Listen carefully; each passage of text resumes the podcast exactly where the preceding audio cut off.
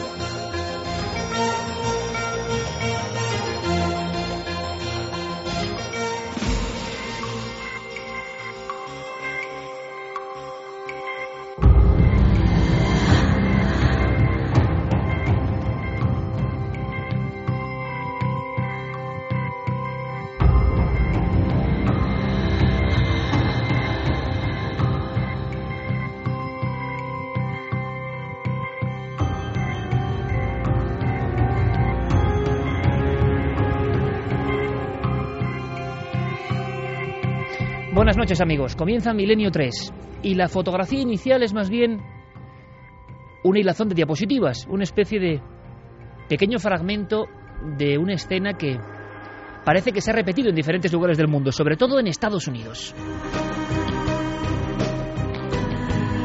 Nuestro compromiso, lo sabéis, es el de contar nuevas cosas, nuevas historias, es nuestra misión máxima este año.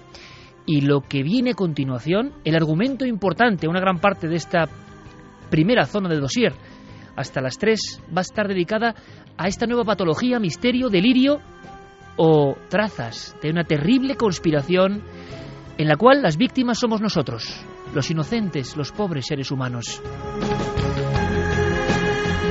La fotografía puede ser obtenida perfectamente en la consulta de un médico en Texas en alguna población remota.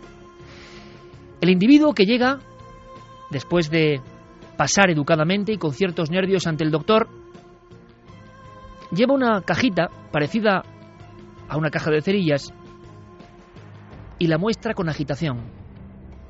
El doctor ha observado ya en las últimas semanas sucesos parecidos, personas que llegan con los brazos casi en carne viva, con marcas en la cara, y con una extraña cajita que al parecer contiene algo. Ese hombre balbuceante explica más o menos atropelladamente que se mueven, se mueven. Los parásitos que están debajo de mi piel se mueven. Hay que imaginarse al doctor, que desconfiado, pensando en un delirio, en una locura, en un hombre peligroso, en alguien que ha perdido la cordura, abre poquito a poco observa eso y quizá hay cierta decepción, porque un corpúsculo de algo parecido a pelusas o incluso pequeños fideos permanece inerte dentro de la caja. El hombre, señalándose los brazos, asegura, reitera con rotundidad y con miedo que esas cosas que no parecen biológicas han salido de su propio cuerpo horas antes. Por supuesto que el médico actuará con absoluta seguridad. Es un delirio, un delirio no muy conocido que parece indicar que hay partes de la población que de pronto sienten picores, que de pronto sienten que su cuerpo se ulcera, que de pronto creen que hay insectos, larvas, individuos desconocidos en sus entrañas. Esta especie de síndrome de parasitosis era ya bien conocida, pero se está reactivando en estos tiempos. No hay más que echar una ojeada por la red y observar cierta información médica y científica. Hay un nombre, síndrome Morgellons. ¿Qué significa? ¿Qué es? Para más INRI, hay quien vincula estos intrusos del cuerpo humano con hechos aún más extraños. Este hombre, antes de marcharse, con su cajita, antes de irse con una medicación de origen o de intento de paliar enfermedades psiquiátricas, le dirá algo más al doctor, que sorprendido por lo que ha pasado últimamente en su región, simplemente cerrará la puerta.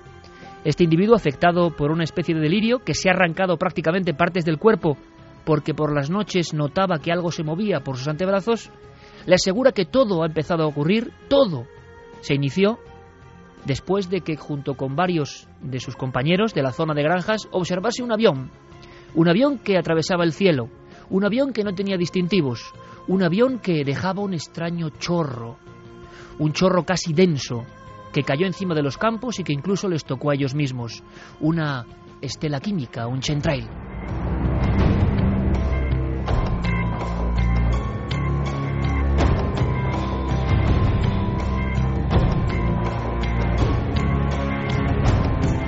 Milenio 3. En la SER.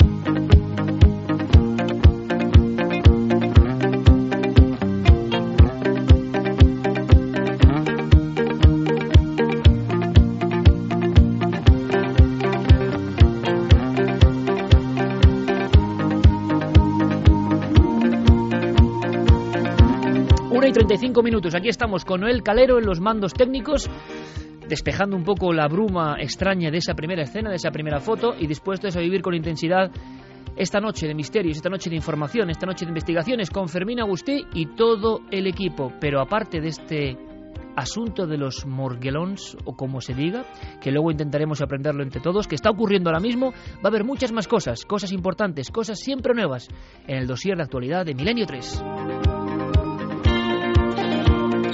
Santiago Camacho, buenas noches, compañero. Buenas noches, Iker. Tan nuevas como que esta patología que vamos a analizar con médicos, psiquiatras e investigadores, esta patología que parece de ciencia ficción, cosas que se mueven bajo nuestra piel, está conectada con ese otro asunto mencionado del que también hay noticias de última hora. Pues sí, de hecho, eh, hay muchos testigos que, como muy bien has dicho, relacionan estas dos patologías y por qué no porque se ha hecho en el pasado. Solamente un dato y ya ahondaremos más, más adelante. Entre 1949 y 1969, reconocido ante el Senado de los Estados Unidos, 239 áreas pobladas fueron fumigadas con agentes biológicos.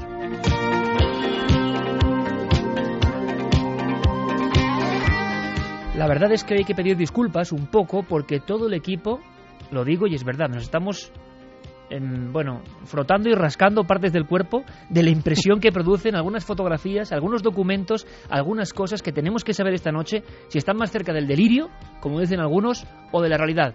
Pero atentos al dossier que se va a abrir a partir de las 3. Javier Pérez Campos, compañero, buenas noches. Muy buenas noches. Un dossier importante porque el impacto del expediente X de la Guardia Civil, que vamos a recordar rapidísimamente para que todos tengáis todos los datos, está siendo una auténtica bomba de relojería. Están surgiendo nuevos testigos. Un hospital donde ocho miembros de la Fuerza de Seguridad del Estado empuñaron mm, su pistola después de observar una serie de fenómenos y además lo que sería un fantasma arquetípico.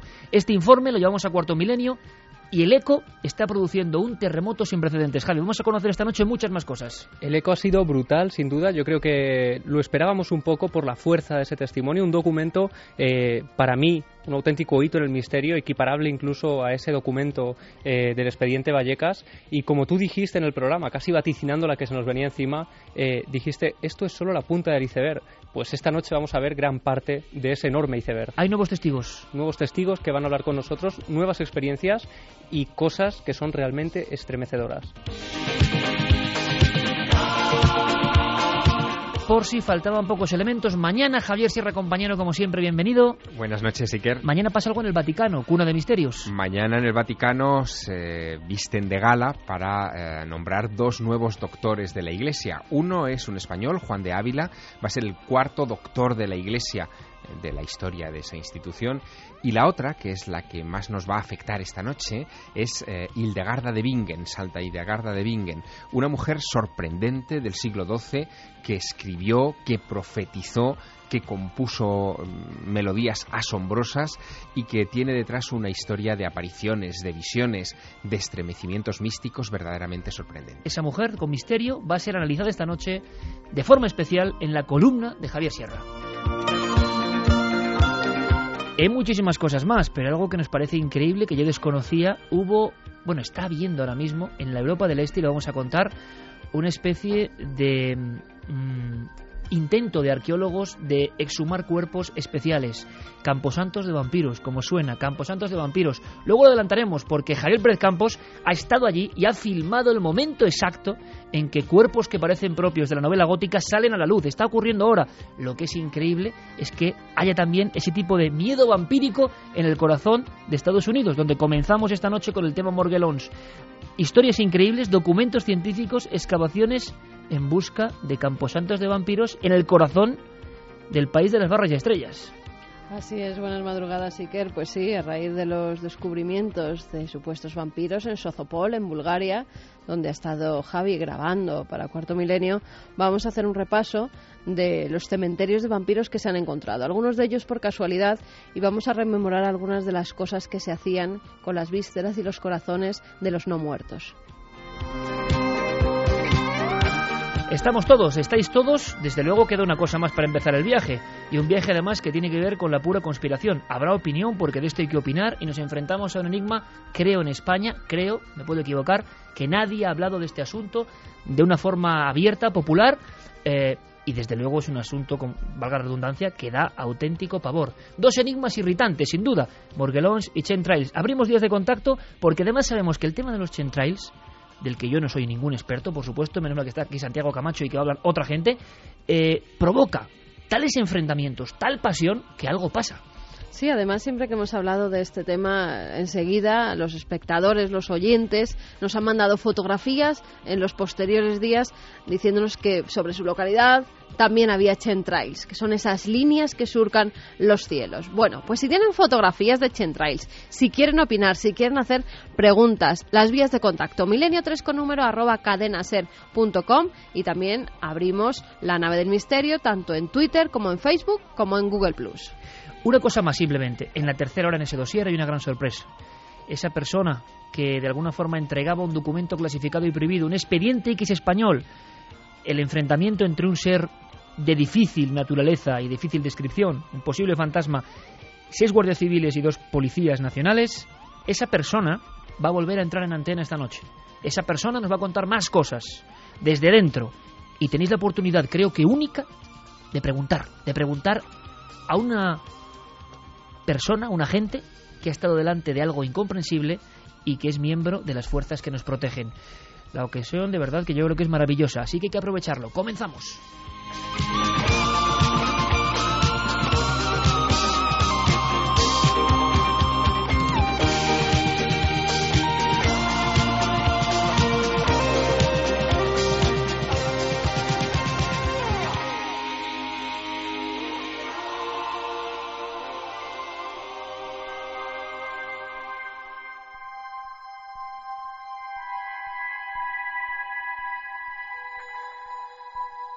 La gran manipulación cósmica.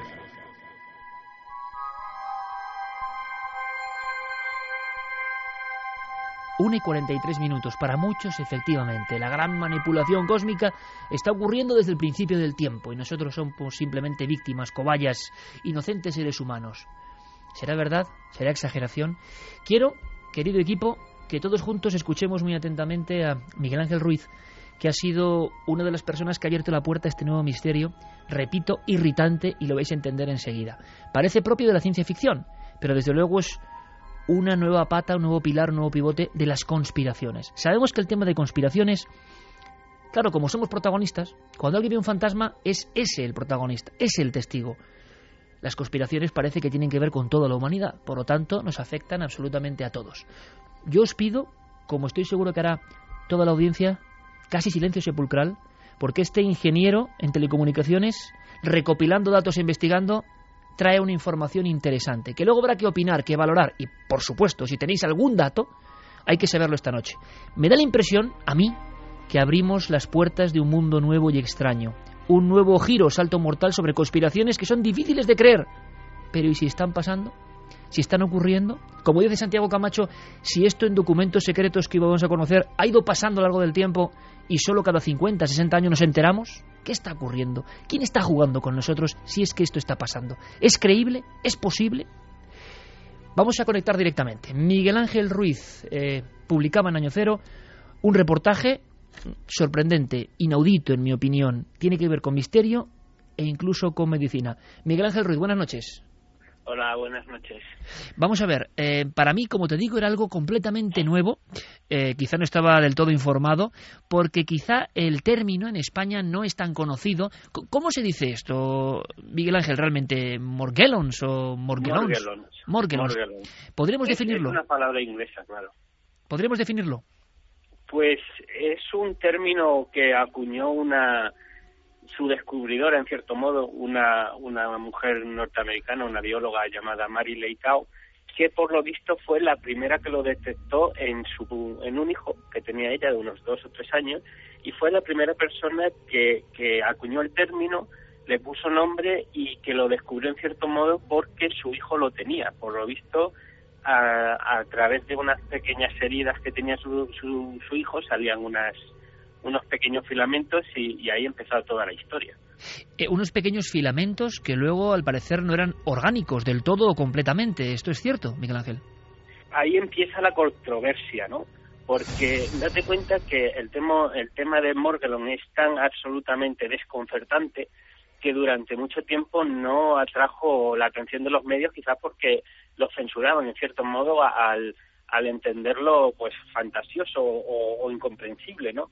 Curiosamente el perfil típico de, paciente de Morgellon es alguien pues que va a su médico de cabecera pues, que a lo mejor pues lleva una pequeña una pequeña cajita de cerillas o una bolsita y entonces lleva una serie de filamentos unas como si fueran unas hebras o incluso pelusilla parecida a la que se puede encontrar en una casa y mm, claro le dice al médico que esto es salieron de mis heridas no esto ha salido de mi cuerpo.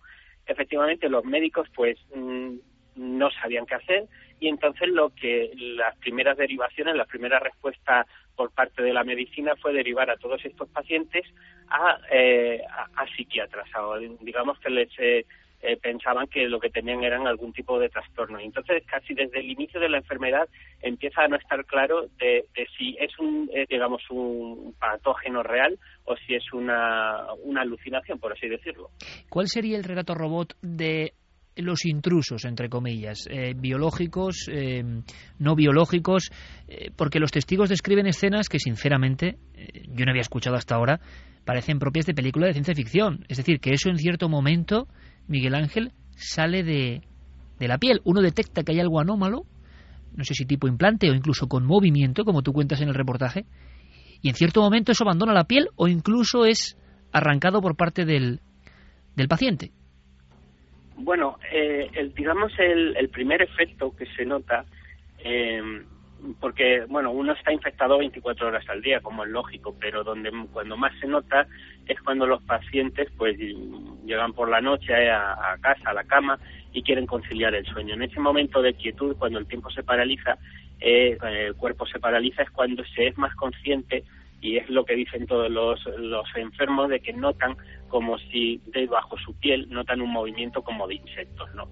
Claro, esto al principio eh, impresiona muchísimo, el, el, los pacientes pues eh, digamos se asustan, etcétera, etcétera, pero con el tiempo van viendo que, que el siguiente paso es que se van abriendo como pequeños esquemas, pequeñas heridas en la piel y ellos van observando que a través de esas heridas salen pequeños filamentos. Entonces, eh, de alguna manera, pues lógica también, lo normal es que empiecen a colectar, a coleccionar esos filamentos, que los van sacando, ¿no? Los van clasificando, lo van viendo. Y, y, bueno, básicamente digamos que ese es el cuadro típico de, de, de Morgellon. El tiempo, eh, el asunto es que luego también con el tiempo esto se sigue, se, se va mm, eh, infectando todo el cuerpo y, y según dicen, la, la afección es total, o sea, eh, acaba viendo Morgellons incluso en los dientes, dentro de los ojos, por el cerebro, o sea, es una, como dirían, una penetración sistémica total. Y eso provoca también, entre otras cosas, pues eh, una fatiga inmensa y incluso falta falta de atención o algunos eh, problemas de cognitivos, porque como digo, con el tiempo, en los estados más avanzados de la enfermedad, todo el cuerpo, absolutamente todo, acaba, bueno, pues lleno de este tipo de fibras. O sea que en algunos lugares, en algunas consultas de médicos, sobre todo de Estados Unidos y en algunos puntos de Europa, hay muestras, vengan de donde vengan, sean propias de un síndrome o una histeria, sean fabulaciones de los testigos o realmente se hayan obtenido de dentro de la piel, y, se han podido catalogar, están en algún sitio. Es decir, esas fibras, yo no sé si translúcidas o de un color más oscuro, Miguel Ángel, han estado a la vista de los médicos. ¿Ha habido algún caso de médicos que hayan extraído, que tengan, digamos, el seguimiento médico para, para saber que esto no es fraude?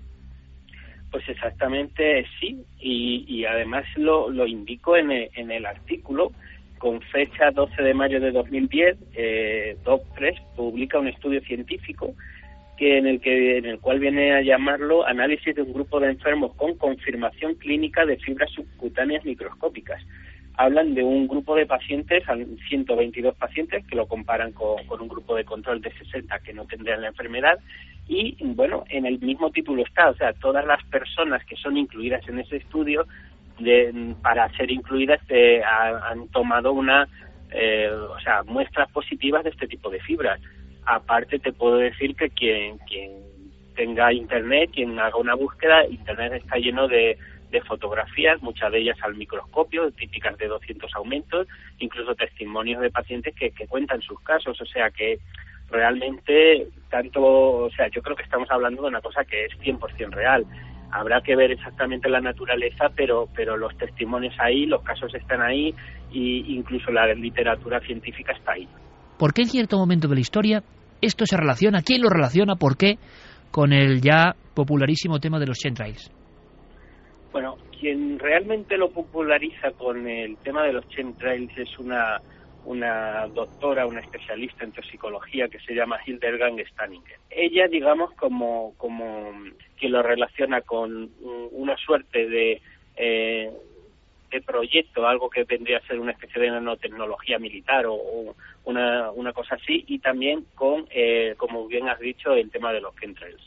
¿Y qué has encontrado tú en tu investigación, Miguel Ángel? Cuando te has puesto, y yo sé que eres un hombre de talante eh, muy racional, como debe ser, eh, has hecho un trabajo fantástico eh, de divulgación, pero personalmente, ¿qué te has encontrado? ¿Algún tipo de sorpresa, de cosa que no esperabas, de, relación real quizá entre el mundo de la conspiración y esta enfermedad, este síndrome? Mira, el mayor problema dentro del estudio de los Morgellon es que, digamos, las teorías de los diferentes grupos son prácticamente imposibles de de compaginar unas con otras, ¿no? Por un lado lo que dice la conspiración, que es parecido a lo que dicen los pacientes, y por otro lado a lo que decía un estudio que hizo el gobierno de Estados Unidos, el CDC, para, digamos que es un estudio oficial que en cierto modo lo que hace es negar la enfermedad. Como todo esto, digamos, es tan diferente unos tipos de otras cosas, ¿no? Es, en principio, sin tener, o sea, sin estar delante, es bastante difícil hacer eh, una aseveración. Pero hay, por ejemplo, de los estudios independientes, de lo que dicen los, los enfermos de Morgellon, una cosa que es tremendamente curiosa. Ellos cifran, eh, o digamos que calculan que estas, estas fibras, que para ellos son nanotecnología, sería algo artificial, algo que, que es creado por el hombre, ellos dicen que estas fibras cuando se queman eh, se necesitan una temperatura de combustión entre 800 y 900 grados centígrados. Eso, desde luego, es una temperatura de combustión imposible para cualquier otro tejido textil, tipo nylon, tipo, no sé, algodón, una cosa así.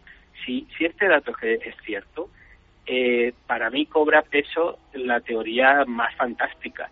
Y si la teoría más fantástica, digamos la de la conspiración, la de la nanotecnología, es cierta, eh, el, el, elenco, el número de preguntas y de teorías que, mm, que se abre, aparte de ser totalmente fantástico. Yo creo que, que sitúa el contexto en, en una nueva realidad, pero de, que tomaría un cariz bastante terrible y bastante desolador si, si se demuestra que de verdad hay una cierta epidemia por una tecnología, bueno, pues creada por el ser humano, ¿no?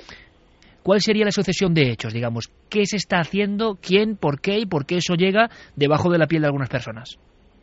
Eh, las teorías más aventurosas, ¿no? Más bueno, esgrimidas así un poco al azar, dirían que esto es una especie de enfermedad implantada, sería una especie de, proyecto de nanotecnología militar que tiene la capacidad de infectar a las personas y una vez que esos eh, serían como unas nanopartículas, unas eh, no sé, una tecnología muy pequeña que en algún momento llega al cuerpo y a partir de ahí es capaz de autorreplicarse. El por qué es un misterio lo que hay es un estupor inmenso por lo que se va encontrando, lo que se va viendo, que a día de hoy, además, en 2012 ya tenemos estudios, literatura científica, estudios científicos que van avalando esta realidad, cosa que años anteriores no teníamos, pero sobre los porqués es, es bastante difícil todavía decir nada. Morgelons, en Milenio 3 esta noche, em, dándole un poco de, incluso, decíamos, eco popular, en el sentido de que muchas personas eh, van a saber algo nuevo. A mí me ha ocurrido, gracias al trabajo fantástico de Miguel Ángel Ruiz, ingeniero de telecomunicaciones en año cero. Lo celebramos eh, porque es algo de verdad eh, nuevo, interesante, inquietante también, evidentemente, y ojalá con médicos, con investigadores, logremos saber algo más. Eso, eso es lo importante, esa es la gran clave. Miguel Ángel Ruiz, un abrazo muy fuerte, gracias. Un abrazo para ti, Iker.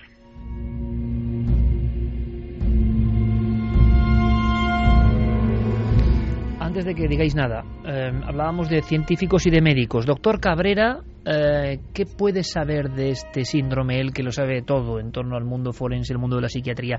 ¿Está pasando? ¿Lo tratan? Eh, la sorpresa es, ¿consideréis que es una tontería que ni, ni que mencionar? Doctor Cabrera. Es un síndrome que desde hace muy pocos años etiqueta un cuadro psiquiátrico grave por el que la persona cree que en su piel hay una serie de parásitos o, bichos que le producen unas lesiones. Es decir, sería una especie de delirio dermatósico, por así decirlo. Esta es una enfermedad que, en la que no todo el mundo está de acuerdo, ni dermatólogos, ni psiquiatras, ni médicos generales, porque hay muy pocos casos, hasta tal punto de que algunos hablan de, digamos, dermatosis inexplicable. Esto nació porque hubo un caso muy concreto en el que un muchacho, hijo de médico por cierto, empezaba a padecer una serie de lesiones en la boca, en los brazos y en las manos, y cuando se analizaban esas lesiones, al parecer pues había una serie de elementos que no cuadraban, una especie de hilitos o cristales, etcétera. Pero este síndrome hoy por hoy todavía está en entredicho y no hay un acuerdo general entre los médicos respecto a él. Síndrome que existe y sabemos poco en torno a él. ¿Qué sabrá el doctor Gaona, otro gran psiquiatra? Es algo delirante, algo decir que excede la percepción de esa realidad y la persona nota, como he dicho, que se va moviendo. Eh, hay una, incluso hay un nombre para esto que se llama la formicación de, hormiga, y eh, lo curioso del caso, yo he tenido pues bastantes casos a, este respecto, la persona pues empieza a pellizcarse eh, estos sitios donde cree que están los bichos, incluso en otros momentos, por ejemplo, eh, coge una cuchilla, una hoja de afeitar y comienza a abrirse la piel o, o un cuchillo incluso. Doctor Gaona, tendríamos que saber algo más. Queremos, antes de empezar el debate y las opiniones, y las opiniones de todos los oyentes que estarán muy atentos, estoy seguro, saber algo más del incierto origen. Gaona se ha metido también a fondo en esta historia. Ha tratado a varios pacientes en este país de eso que puede ser Morgellons, que luego veremos cómo se conecta con otras conspiraciones. Pero, ¿algo sobre el origen? ¿Diferentes teorías? Bueno, en principio es que el problema de toda esta cuestión es que no hay un origen determinado. Es decir, para algunos es un problema meramente psicológico. Para otros, como he dicho, realmente hay algún tipo de insecto y en ocasiones diminuto. Y para otros cuartos, ya otro cuarto grupo, incluso una infestación de tipo bacteriano. Los que yo he visto, desde luego, sin lugar a duda, podría decir con cierta claridad que eh, era un delirio, un delirio de infestación, o síndrome de Ekbom también se llama. Es decir, un delirio de parasitosis. Eh, porque yo mismo he examinado muchas de estas heridas. Además, la persona suele rascarse una y otra vez hasta el punto de levantarse las costras, de ahondar en ellas y tengo, desde luego, porque estamos en la radio, tengo unas excelentes fotografías de este tipo de heridas que en ocasiones llegan, pero dejar los brazos completos, incluso hasta el dorso de la mano, hasta los propios hombros, llenos de cicatrices como si la persona hubiese pasado una verdadera viruela.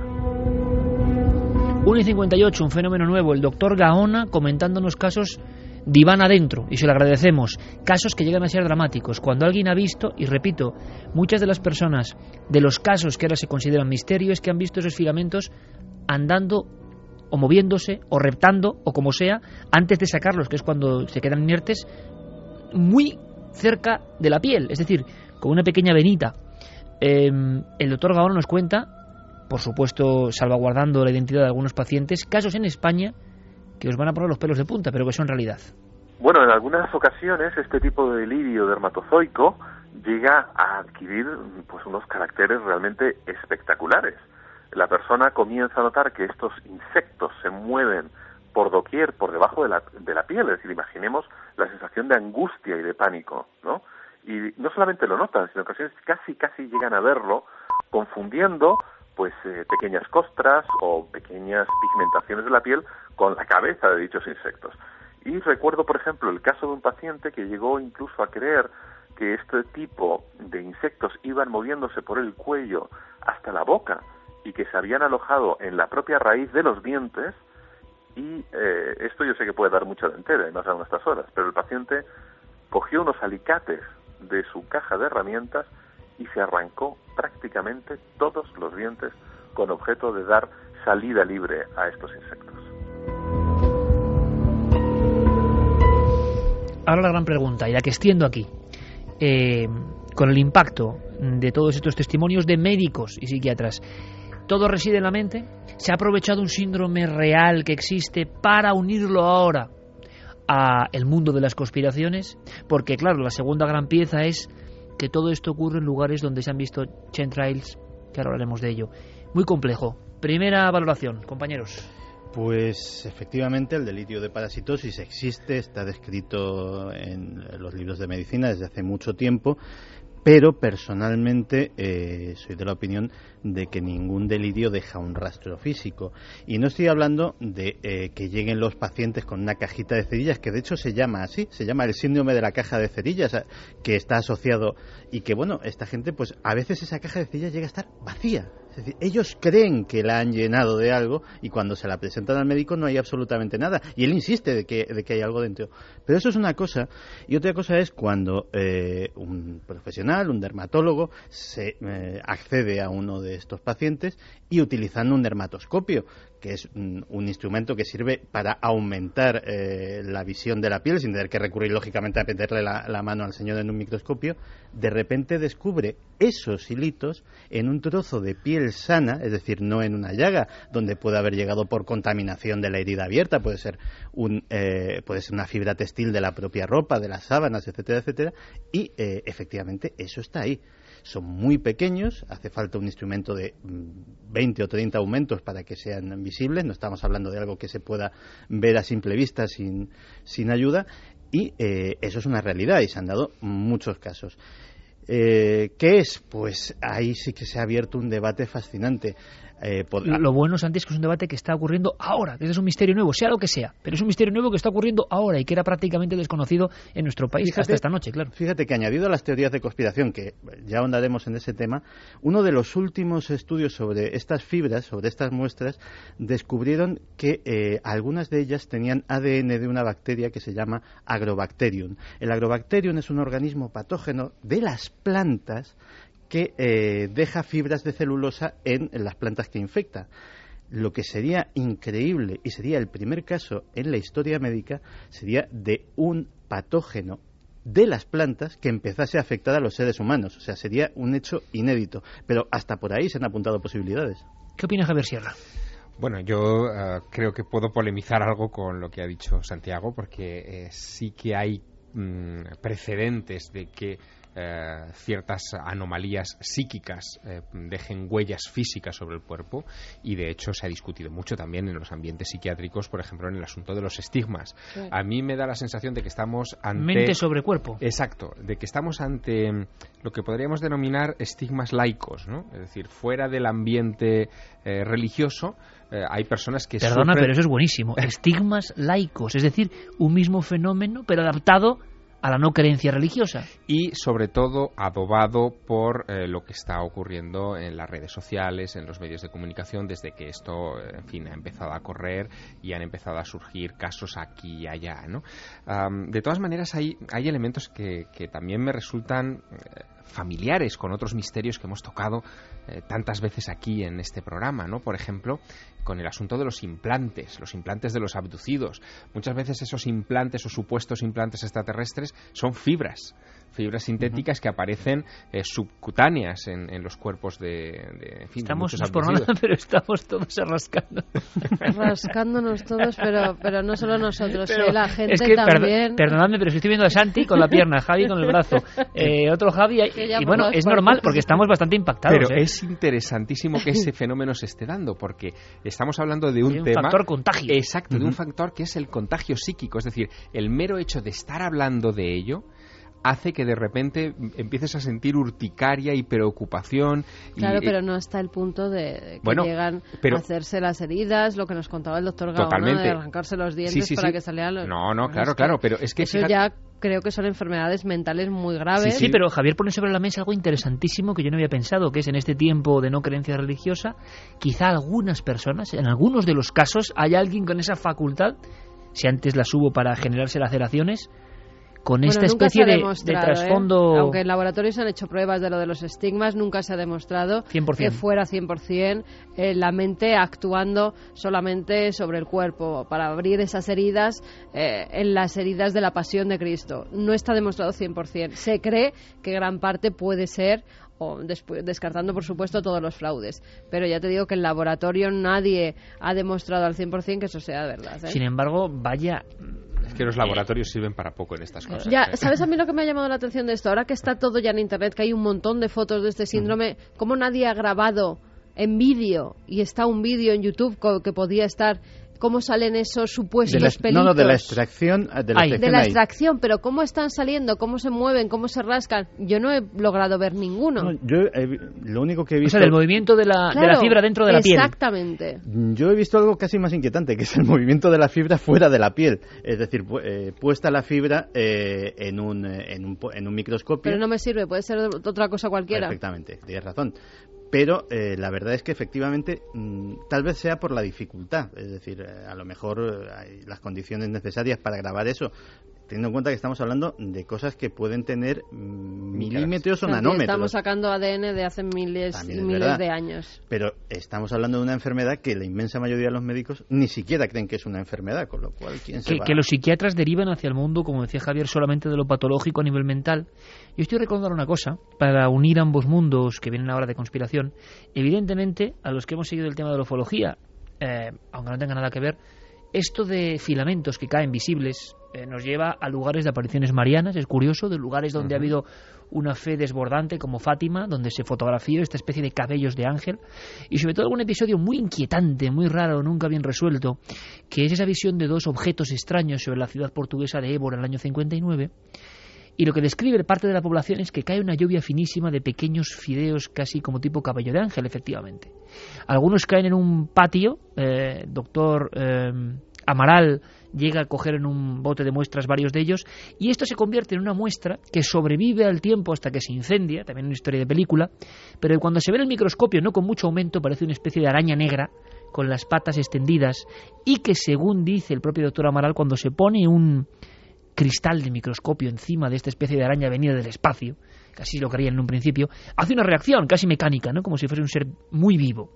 Bien, eh, esto de objetos que pasan por el cielo, cae algo, y ese algo a veces son fibras que puede llegar a meterse dentro del cuerpo, esta es la nueva página de la conspiración. O si este tema ya de por sí es tremebundo y es nuevo y puede ser una patología simplemente, eh, eh, Internet, yo Y nos me he quedado mandando además los oyentes todo tipo Fotos. de fotografías, Eh, claro, que están antes de- buceando por claro, internet y antes encontrando de pasar- las fibras claro, y encontrando antes de pasar directamente a ese ámbito de la conspiración que relaciona esta patología, que puede ser simplemente patología, estigmas laicos, me ha parecido sensacional, con eh, el mundo de lo que viene de arriba, sea humano o no. Si es humano da hasta más miedo. Ahora lo contamos, pero nuestro público qué dice, porque en este caso yo creo que, que tiene que haber todo tipo de, de cuestiones. ¿no? Aparte de rascarse todos, Exacto, sí. dicen Elkin, si fuera verdad que son nanorobots con una temperatura de combustión de 800 grados centígrados, ¿cómo van a poder autorreplicarse en el organismo? No tienen elementos en nuestro cuerpo para hacerlo.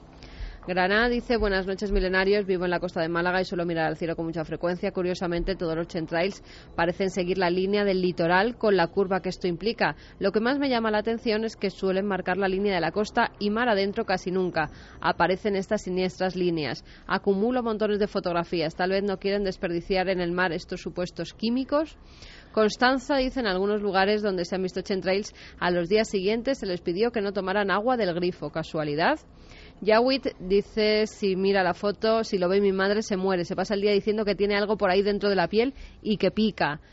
Pili Vicente, eh, pero ¿salen pelos por las heridas? Así como hablar por entendernos, dice, que lo expliquemos cómo es la reacción esa, cómo salen esas fibras. Las fibras Algunas son visibles, ¿eh? las fotografías. Sí, sí, hay, hay fotografías que ya han puesto. Tamaños, las hay de diferentes colores, eh, no de todos los colores, hay cuatro colores que son las blancas, las negras, las rojas y las azules. Eh, nadie ha sabido diferenciar por qué eh, estas, estas diferencias y eh, aparecen o bien individualmente o bien en forma de pelusillas, es decir, de, de bolas de pelusa que salen directamente de la llaga y bueno, lo que podría efectivamente hacer, hacer indicar que podría tratarse de algún tipo de contaminación externa de la llaga abierta. El problema llega cuando se empiezan a, eh, a, analizar y a investigar con el microscopio. No olvidemos que la que inicia todo esto, eh, la señora la señora Leitao, eh, aparte de bióloga, eh, es operadora de microscopio electrónico, con lo cual eh, se fue directamente a, a, a, ver al microscopio lo que le pasaba a su hijo. Lo que le pasaba a su hijo. Pues descubren que se trata de una fibra, de un cuerpo, digámoslo así, de fibra, de lo que parece una fibra sintética, un poliéster, que sí, pero que tiene una cabecita. Y la cabecita es de silicio. Incluso se encontraron dos, lo que pasa es que esas muestras en concreto, pues digamos que no voy a poner la mano en el fuego por ellas porque la fuente es muy dudosa, que tenían la cabecita en cuestión de oro y ahí lo dejo. Ah, efectivamente, eso también ha dado, eh, ha dado mucho, mucho pábulo la famosa hipótesis de la nanotecnología, de que se estaba probando. Nanotecnología que realmente científicamente existe, está ocurriendo, están investigando para que Sin microrobots, duda. Javier, viajen por nuestras arterias duda, y nos hagan bien, ¿no? Esto, claro. Claro, claro, la, la nanotecnología es, eh, en fin, parte quizá de la ciencia de vanguardia en estos momentos, de la tecnología de vanguardia, pero um, hay un elemento que yo creo que, en fin, que debería obligarnos a reconsiderar la hipótesis conspirativa y es el hecho de para qué vas a probarlo con individuos, eh, uno aquí, otro allá, otro a, 100 a 10.000 kilómetros de distancia. Es decir, es demasiado disperso como para que uno controle el experimento. Al para ver el fenómeno no social. te creas. Uh -huh. eh, y te lo comentaba antes en redacción. Curiosamente, efectivamente, hay, eh, en todos los Estados Unidos hay casos pero eh, hay una concentración tremenda, o sea, de un altísimo, al tanto por ciento por encima de la media, en tres estados solamente, en Texas, en Florida y en California. Y nadie ha sabido por, si es que eh, son más propensos a ese tipo de delirios los tejanos que los señores de Ayajo, pero el caso es que pasa así. Bueno, hay una historia también interesante. Ahora cuando entremos en la página Chemtrails... Eh, ¿La abrimos ya? Pues la abrimos ya. Hay un detalle curioso. Este asunto que de los Morgellons uh, aparece en 2001. El asunto de los chemtrails aparece en 1999, mm. es decir, en un arco de tiempo relativamente Cortísimo. muy corto.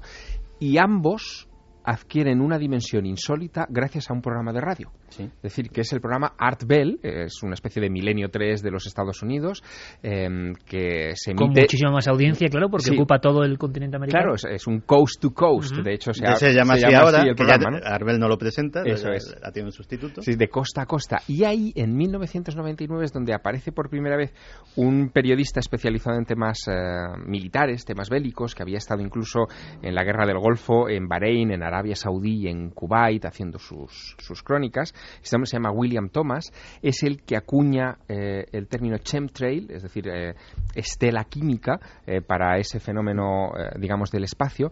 Pero es muy curioso que en los lugares donde, en fin, William Thomas acuña toda esta teoría, desde donde emite los programas de Arbel, etcétera, que es todo ese Southwest norteamericano, sea el lugar donde han emergido todas las conspiraciones de las que estamos hablando últimamente.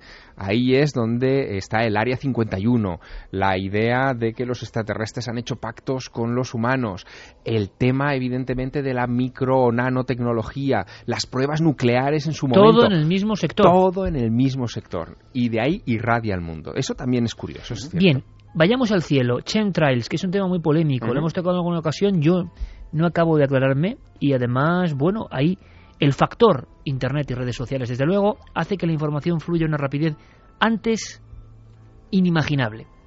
Y que las personas compartan teorías, también delirios, en tiempo real. Luego van a decir, Santi, que soy un Illuminati y todo eso, porque van a pensar que quiero rebajar eh, la pasión de todo esto. Bueno, ya y lo dicen, ¿no? por eso, sí, y que, y que al revés, lo que estamos haciendo es mostrar las cosas, pero con criterio. Digo esto por qué? Porque las personas reaccionan incluso ante cómo esté dada la información, porque ya tienen muy claro que somos como ellas humanas. Esto está muy bien y me parece perfecto. Me sigue sorprendiendo la fuerza que esto tiene y cómo personas de todos los niveles culturales, de todas las posiciones, hablas con ellos y de pronto te dice alguien que ni imaginas, oye, hay que investigar lo de los chemtrails, nos están fumigando. Santi, aunque sea brevísimamente, ¿qué conexión puede haber para que ahora entremos en esta página, que sería la conspiración 2 añadida a este nuevo fenómeno de enfermedad de parásitos, de lo que sea?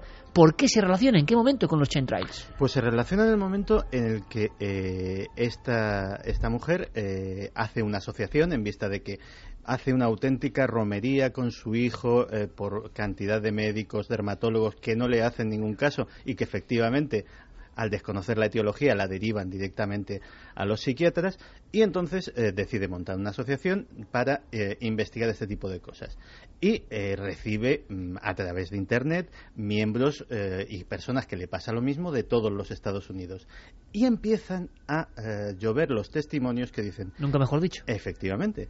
Que dicen, eh, sí, sí, sí, a mí me pasa lo mismo, las fibras, los picores, las llagas, pero esto comenzó el día que unos aviones empezaron a cruzar el cielo haciendo cruces, haciendo extrañas figuras, e incluso haciendo círculos sobre mi comarca, sobre mi granja, sobre etcétera, etcétera, y eh, oí hablar por primera vez de los chemtrails. Y yo creo que tiene una relación. Esto has lo dicho algo muy importante. Oí hablar por primera vez de los chemtrails. Hay un fenómeno social de fondo interesante. Y yo lanzaría, Santi y Javier, aprovechando que vosotros conocéis todo esto a fondo, a- para preguntaros algo que yo, y estoy seguro que muchos oyentes, no acabamos de entender.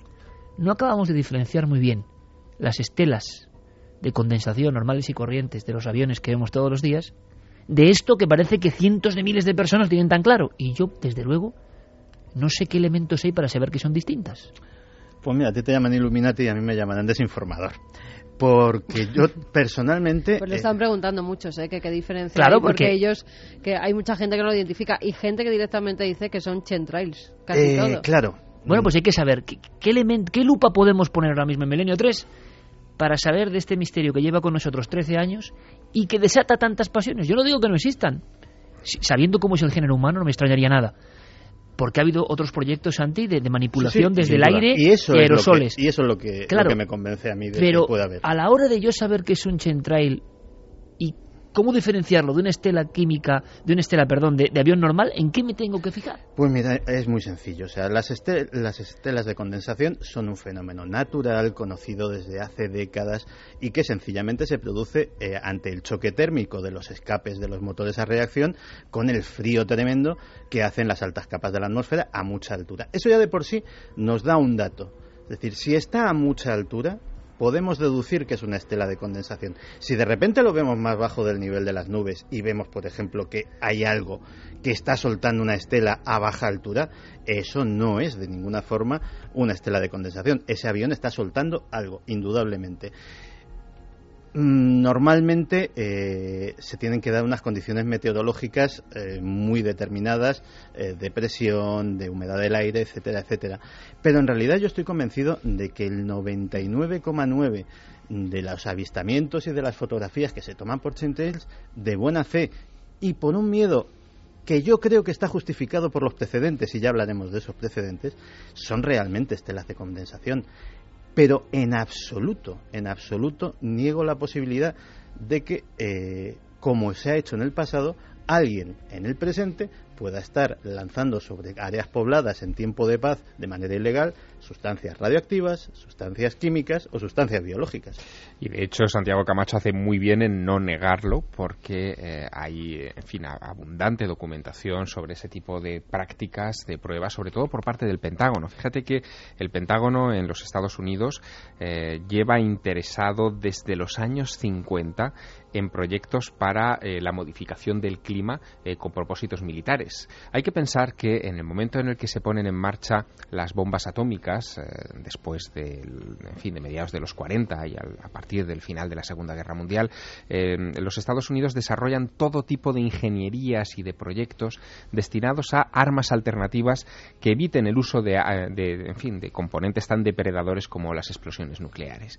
Y en ese mm, mecanismo sin fin de nuevas ideas, una de las que prende más es precisamente la del dominio del clima. Se probó de todo, incluso, por ejemplo, calentar capas altas de la atmósfera para eh, provocar huracanes a voluntad en determinadas zonas. Eh, esto es algo que en los 50, como te digo, se hicieron varias pruebas, sobre todo en Southwest, en, el, en Nuevo México, Arizona y Texas. En la zona roja. En la zona X, vamos a llamarlo así, ¿no?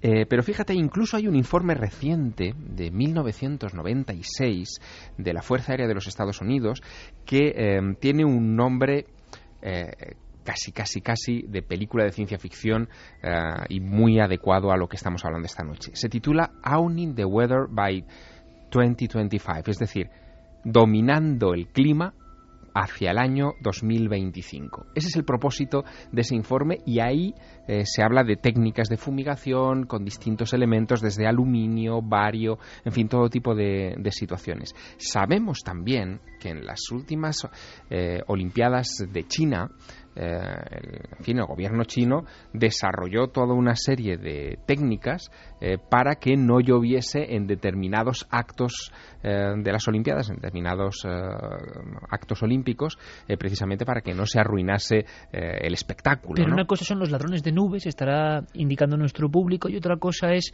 ladrones de nubes, espantadores de tormentas Pero modernos. Tiene que ver todo, porque, porque unos... Y otra es que nos caigan cosas raras. Sí, sí, porque unos roban nubes, pero otros proyectos crean nubes. Es decir, hay proyectos de creación de cirros, por ejemplo, en esa amplia panoplia del Pentágono, eh, tienen su eh, máquina creadora de cirros que la incorporarían en algunos de estos aviones. De hecho, eso se llevó a la práctica en la guerra de Vietnam. Hubo una operación que tenía un nombre en clave eh, curioso, se llamaba la Operación Popeye.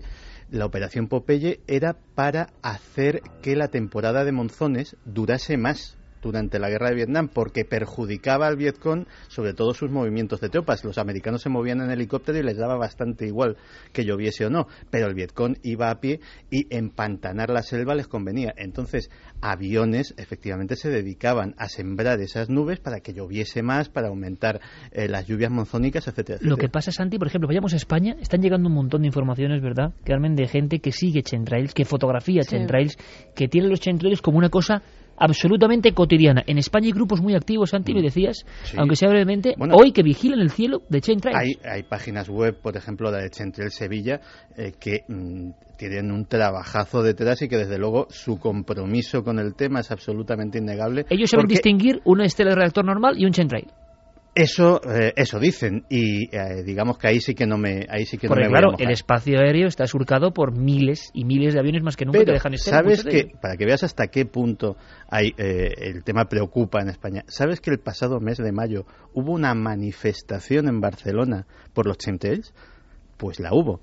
Así que estamos ante un tema que preocupa a la gente. Preocupa mucho. es curioso, ¿no? Porque en mi opinión sincera y humilde, o es que no me entero bien del tema y no sé muy bien distinguir, porque estoy seguro, y ahora Santi comentará brevemente algunos elementos, ha habido manipulaciones con expandiendo aerosoles incluso, o sea que el género humano ha hecho de todo.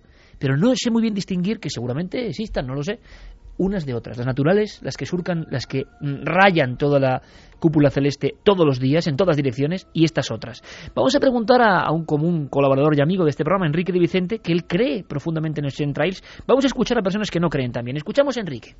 Los chemtrails, primeramente, se observan en todo el mundo, en todos los países, y yo los he observado muchísimas veces en la zona donde vivo, que es el norte de Madrid, en, una zona repleta de pantanos, y los hemos observado con prismáticos y hay algo muy claro.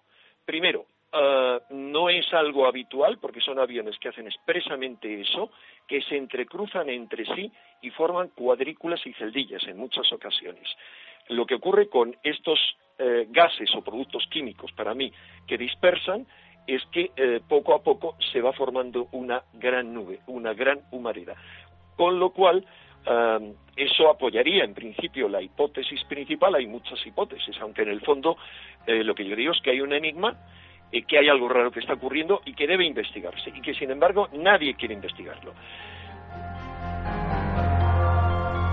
Polémica incluso aquí entre el equipo. Eh, escuchando a Enrique Vicente, una cosa más, porque los que afirman que existen estos chemtrails van un poco más allá y ese más allá es sorprendente. En ocasiones los aviones que hacen esto no tienen identificación, aunque hay evidencias más que suficientes de que aviones de línea también dispersan estos agentes. Eso sería una larga historia porque hay testimonios realmente reveladores de técnicos que trabajan en aerolíneas cuya identidad se ha reservado, pero que han explicado con detalle dónde van los depósitos y cómo los dispersan. Esto es un poco fuerte. Ahora opinamos. Antes, lógicamente, ¿qué piensan los expertos? Eh, muy brevemente y encabezados por Jacob Petrus, meteorólogo compañero de Telemadrid, y por José Manuel Nieves, jefe de ciencia de ABC, de sobra conocido.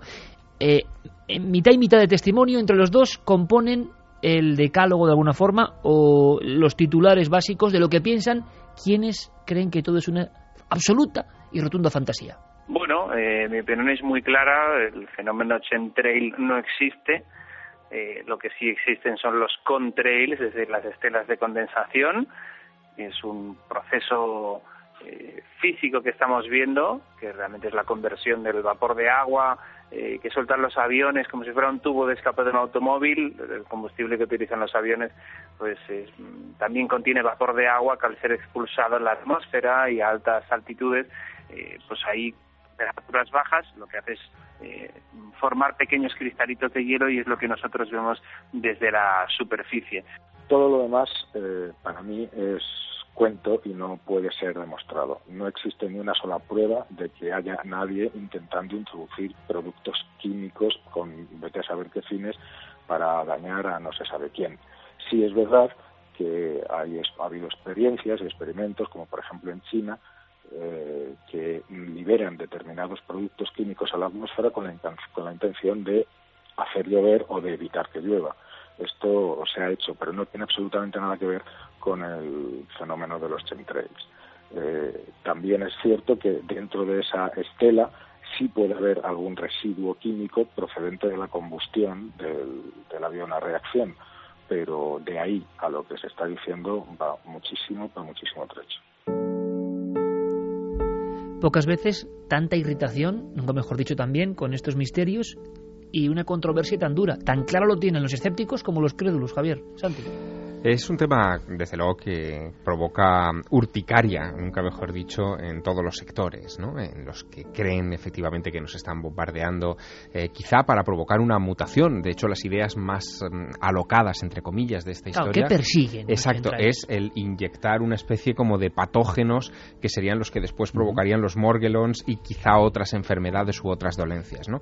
Y luego también, evidentemente, eh, en fin, puedo entender perfectamente las posturas de los, de los incrédulos. Eh, yo solamente añadiré un, pequeño detalle, un dato, y viene nada menos que de Edward Teller, el padre de la bomba atómica, de la bomba H. ¿no?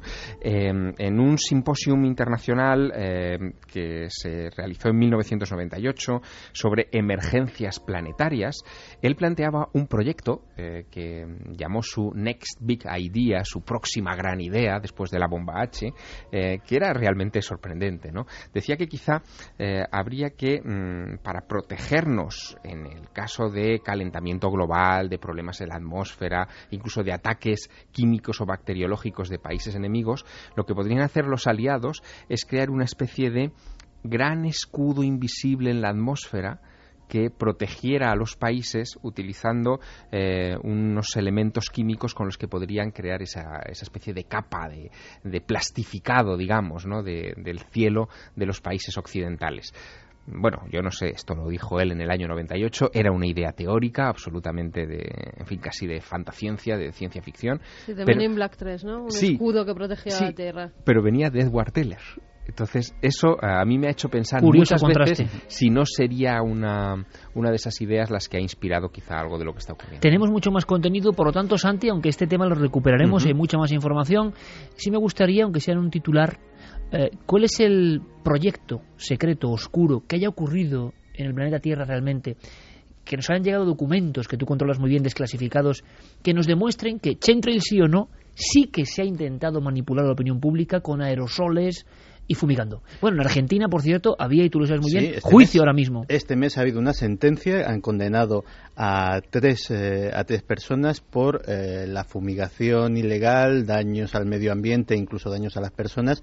eh, Habían eh, fumigado personas en Argentina. en un barrio de Córdoba que eh, estaba aledaño, esto tenía su explicación, a una, a una explotación agrícola y que eh, este hombre estaba eh, fumigando todo el barrio prácticamente porque aquello se extendía de, de una Eso es forma tremenda. cosa, Claro, parece un accidente, ¿no? Que haya fumigaciones Pero- ilegales y que muchas veces se confundan Claro. con que nos están fumigando y con chemtrails, sí, eso es diferente. Pero al hilo de lo que me preguntaba Iker, vamos a ver. eh, los Estados, el- el- la Fuerza Aérea de los Estados Unidos tiene el ala 190 que eh, se dedica a las fumigaciones.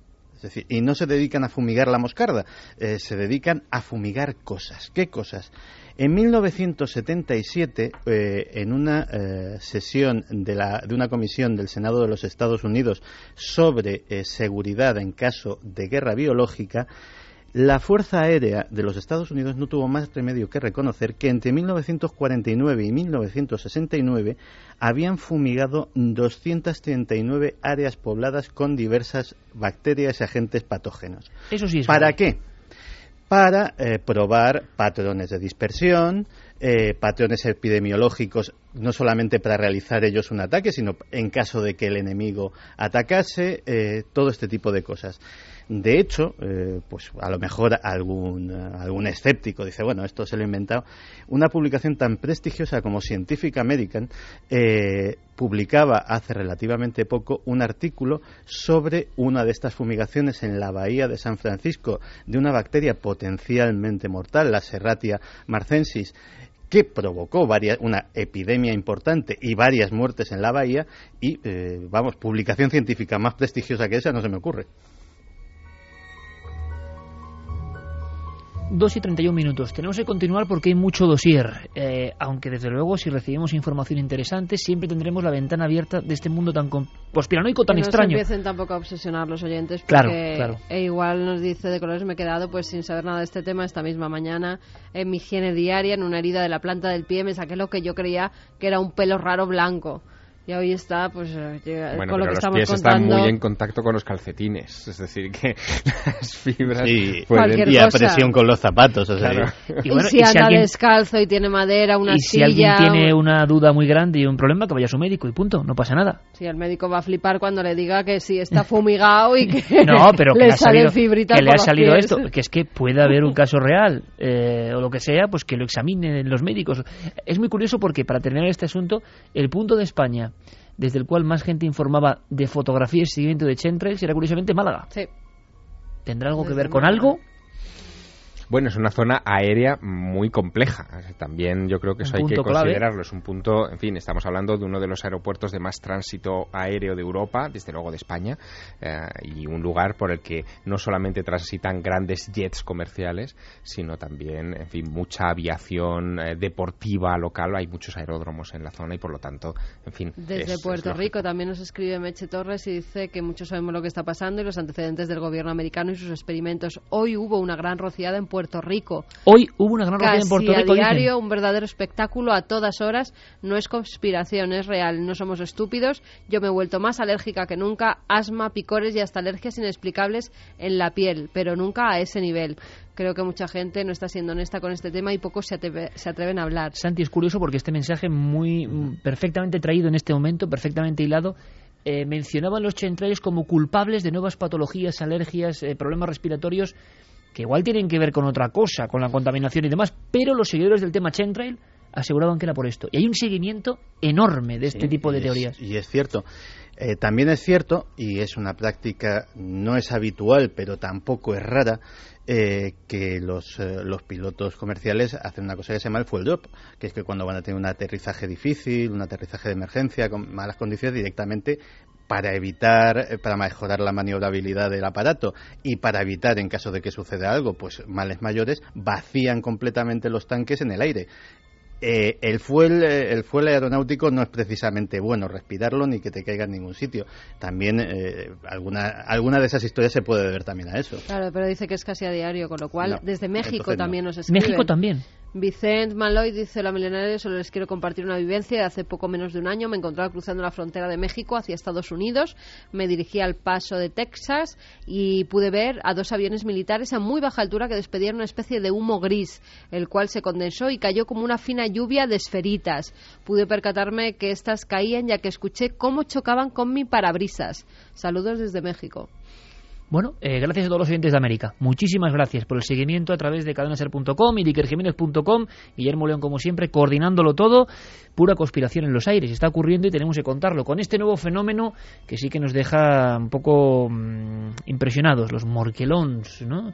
Morquelons. Y que por Internet da la sensación de que esa realidad ha superado ya la realidad convencional. Y ahí ya se extreman precauciones, se comparten fotos, está ocurriendo ahora mismo. Vamos a otro tema mucho más clásico. Ahora enseguida conoceremos a esa mujer que mañana será protagonista en el Vaticano y es mujer de todos los misterios, Javier.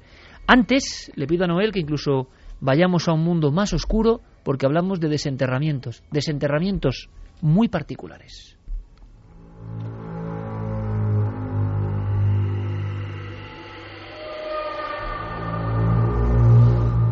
La noticia aparecía en Bulgaria. Este verano ha sido muy espectacular. Atención porque en siete días, en siete días, uno de los reportajes más potentes de los últimos tiempos, creo yo, por la fuerza de la imagen.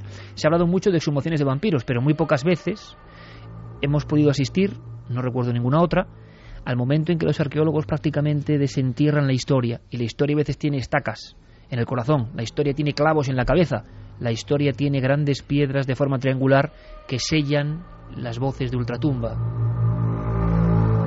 Curiosamente siempre se ha hablado de Rumanía, pero ha sido en Bulgaria. Javier, desde el mes de junio, desde el día 6 del 6 del 2012, empieza este aparecer de los vampiros. Y me gustaría saber, antes de que Carmen hile con una historia que ahora vuelve a examinarse y que tiene que ver con Estados Unidos y que es increíble, cambiando el tercio completamente, y antes de irnos a algo que parece más pacífico, como esa mujer de los misterios, a día de hoy, Javier, información, en Bulgaria esto se sabe muy poco.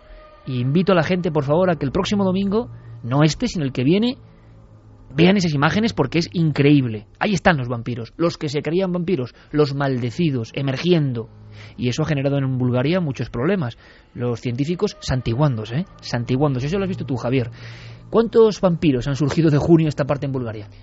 Pues nosotros estuvimos eh, cubriendo la noticia que había surgido, sí, a finales de mayo de 2012 ya se aparecen esos primeros cuerpos que saltan a la luz, saltan eh, a los medios de todo el mundo eh, medios de todas partes, de todos los rincones del planeta, acuden hasta allí para fotografiar y filmar esos cuerpos.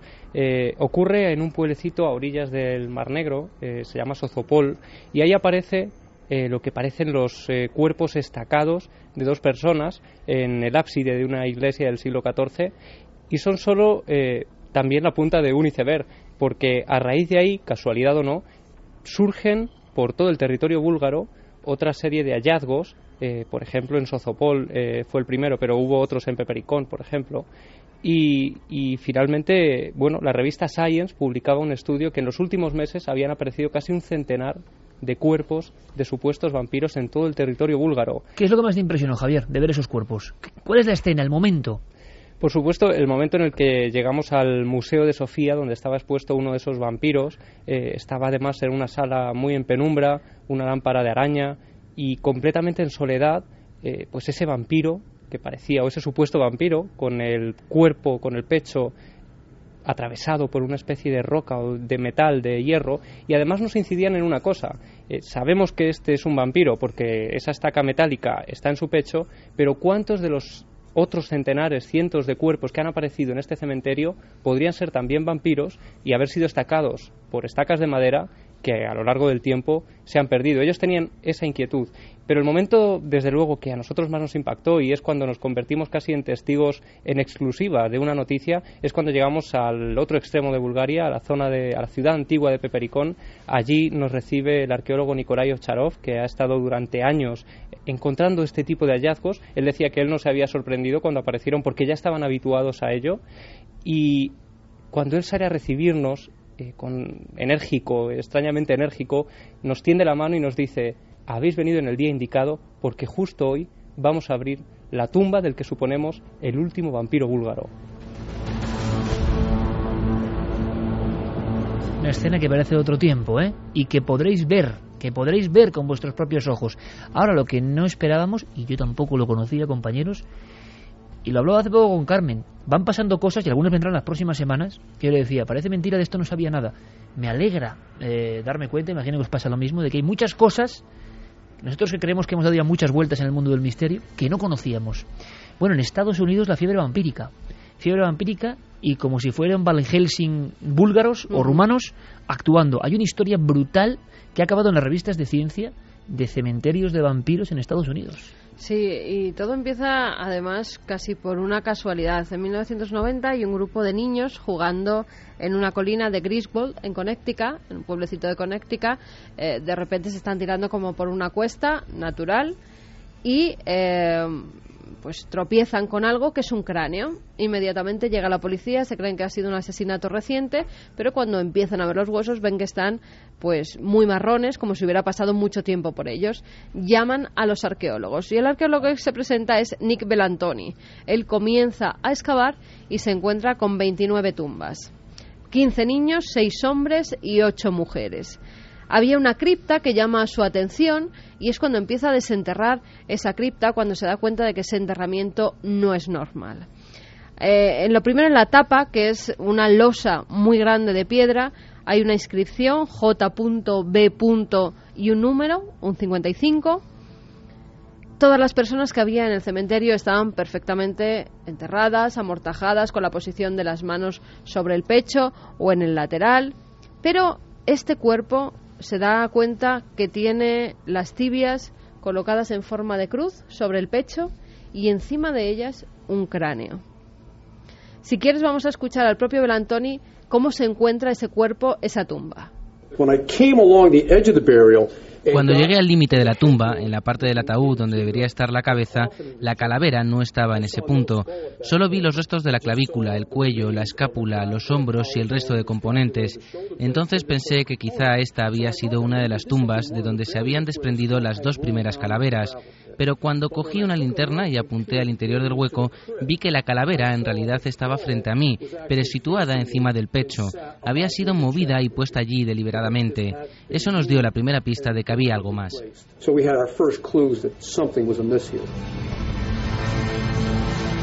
Ese cuerpo lo envían al Museo Nacional de Salud y Medicina de Washington. Allí lo estudian, llegan a la conclusión que se trata de un hombre de unos 50 años que había muerto de tuberculosis o alguna enfermedad infecciosa de los pulmones hacia 1830 más o menos. Siguen investigando, sobre todo en los documentos, para ver de quién podía tratarse, qué familia estaba enterrada en esa parte, en esa colina.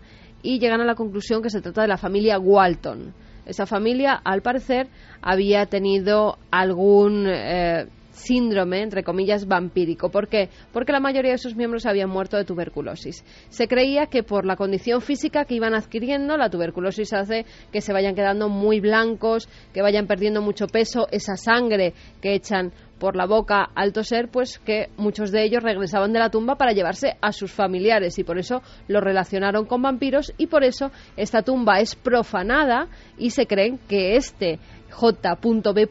es el vampiro y hacen con él la decapitación y además una cosa más, tenía las costillas rotas. ¿Eso que indicaba? que alguien había metido la mano en la caja torácica, había sacado el corazón y la tradición contaba que cogían este corazón para quemarlo y o bien las cenizas ponerlas en la comida para que los familiares pudieran comérselas, o bien mientras estaban quemando el corazón en el propio Camposanto, los que estaban alrededor aspiraban el humo de ese corazón ardiendo para no contagiarse de esa terrible enfermedad.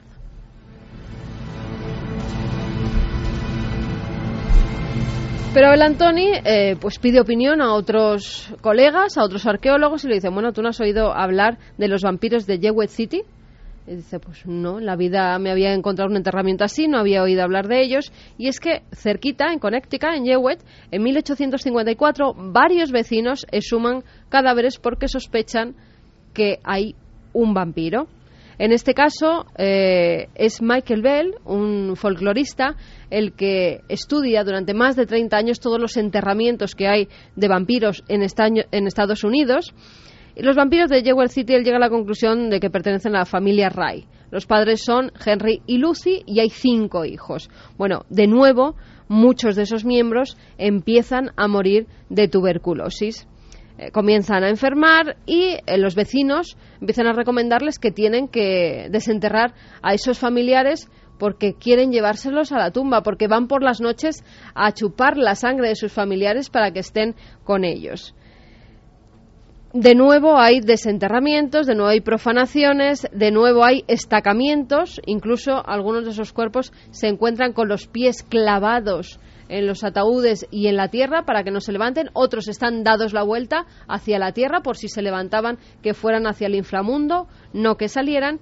Y hay un estudio, el caso de Mercy Brown, eh, una joven de 19 años que fallece en Exeter, en Rhode Island, en 1892. Estamos hablando de muy avanzado ya el siglo XIX. El caso es que la familia de esta chica, la que llaman Lena, comienza a morir también de tuberculosis eh, primero es la madre, María Elisa, luego la hermana, María Oliva, y por fin su hermano Edwin comienza a sentirse mal. Para no contagiarse la enfermedad, se desplaza a otra localidad.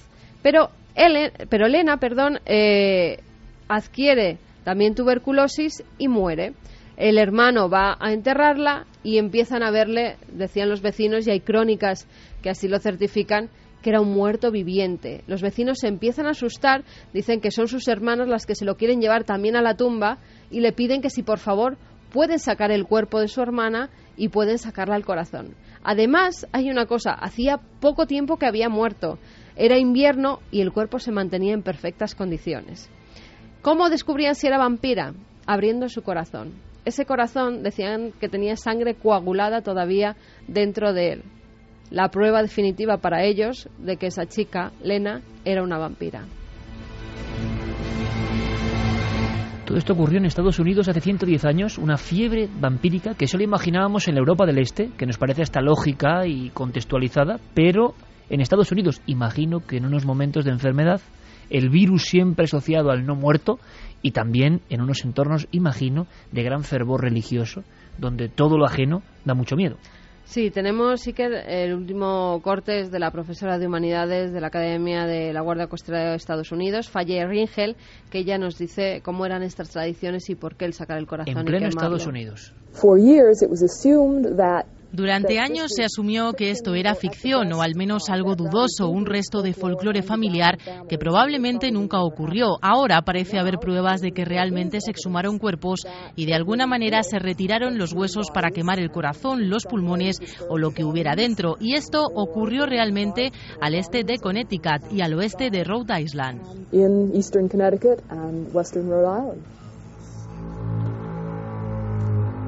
2 y 47 ahora mismo lo comentábamos, desconocíamos esta fiebre vampírica, estos cazavampiros. Quiero agradecer también a nuestro compañero Diego Marañón, uno más de este equipo, que ha hecho una labor fantástica junto a Carmen recopilando información, ha encontrado recortes, ha encontrado los trabajos universitarios y la esencia, hace no tanto tiempo, de prácticas que nos remontan a Drácula y al siglo XV, XVI, pero en Estados Unidos el 19. ¿Cuánto nos queda por saber? ¿Cuántas escenas de la historia quedan todavía por proyectar en la radio a través de esta fuerza del micrófono de la cadena SER? Hay una cosa que está clara y sabéis que Javier Sierra es el escribano de la cuenta atrás. Esto, porque es que estamos ahí al lado, estamos a la vera misma. Queda muy poco tiempo, Javier. La cuenta atrás, la información absoluta y después ya veréis qué música. Vamos a hacer un experimento, ¿vale? Vamos a escuchar un momento de una música muy extraña, muy misteriosa. Quedan 76 días para el fin del calendario maya. Hace poco más de una semana la revista científica Nature advertía en un dossier de tres artículos científicos que la placa tectónica que existe bajo el Océano Índico está fracturándose en dos y podría provocar terremotos de intensidad planetaria. Esos informes aseguran además que de intensificarse esa fractura se producirán movimientos sísmicos de magnitud no conocida hasta ahora que afectarán sobre todo a la región que separa la India de Sumatra y de Australia. Nature recuerda que el pasado mes de abril ya tuvieron lugar en esa misma área sismos de 8,2 y 8,7 grados de intensidad en la escala de Richter y que esta ruptura progresiva, que ahora parece estar acelerándose, fue ya la verdadera responsable del terremoto de 9,2 grados de banda AC que provocó el tsunami de 2004 y que dejó 228.000 víctimas en el sudeste asiático.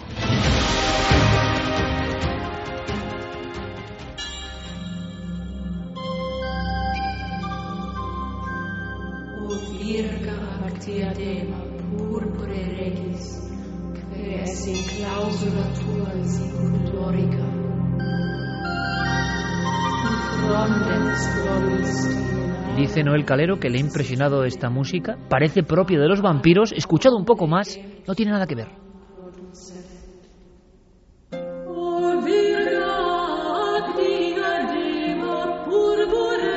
Es música sagrada, música del misterio, música de lo enigmático. Y una mujer como protagonista de todo esto. Una mujer, Javier, que ahora nos vas a hacer un poco su semblanza a modo de columna, pero que lo hilas directamente con la noticia. Mañana será icono planetario casi, importantísimo en el orbe de la cristiandad, pero que es una mujer que sería una testigo del misterio puro y dura testigo y protagonista en vida y en muerte, porque nos deberíamos centrar en un momento de septiembre de 1179, tres días después de haber fallecido eh, esta mujer, que es Hildegarda de Bingen, en el convento de Bingen, en Alemania, cuando de repente las hermanas de ese convento se despiertan a mitad de la noche escuchando unos cánticos extraños, justo estos.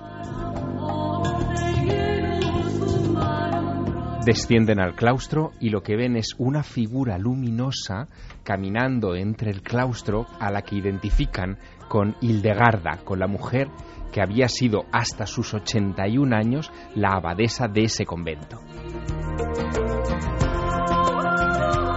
Esta historia, que sucede tres días después y vinculada a estos cánticos compuestos por Hildegarda de Bingen y que se titulan Okvirga ag Diadema, eh, hace que los eh, oficiales del Santo Oficio, de la Inquisición, se acerquen a ese lugar a recoger los datos de la extraordinaria biografía de una mujer que había dejado cientos de escritos y comenzaran un proceso de canonización que, caramba, Iker, no terminó hasta el pasado mes de mayo del 2012.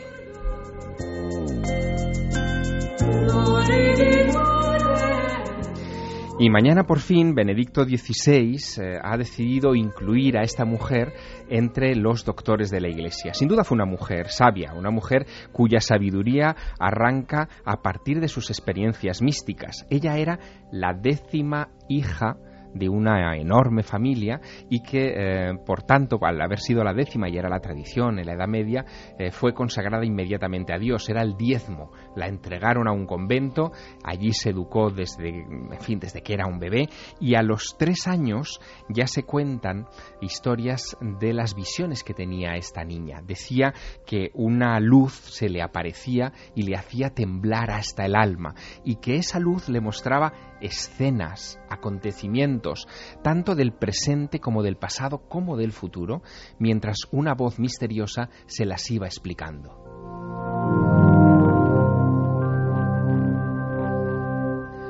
Cuando cumple 42 años y 7 meses de edad, Hildegarda de Bingen deja escrito que una luz abrasadora ha penetrado en su mente y le da una capacidad asombrosa para comprender los libros teológicos y escribir sobre la materia.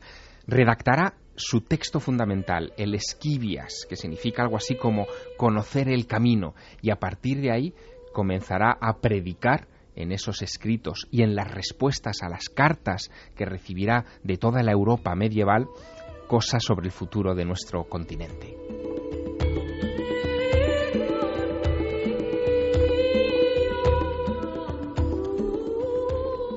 Entre los correspondientes que, le escribían estaba nada menos que Bernardo de Claraval, el patrón de los templarios. Y es que no debemos olvidar que la época en la que vive Hildegarda de Bingen es la época del gótico, de los templarios, del grial, del tarot, de las cruzadas, de los herejes, de la Inquisición.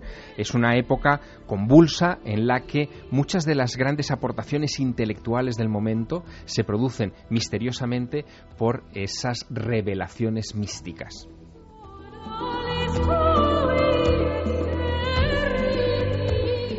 Dentro de siete horas comenzará en la Plaza de San Pedro la ceremonia en la que Benedicto XVI la nombrará doctora de la Iglesia, que es el mayor reconocimiento que un papa puede dar a un santo, y lo hace porque considera Benedicto XVI que eh, la influencia de esta mujer en la historia mística de la Iglesia a partir del siglo XII ha sido impagable.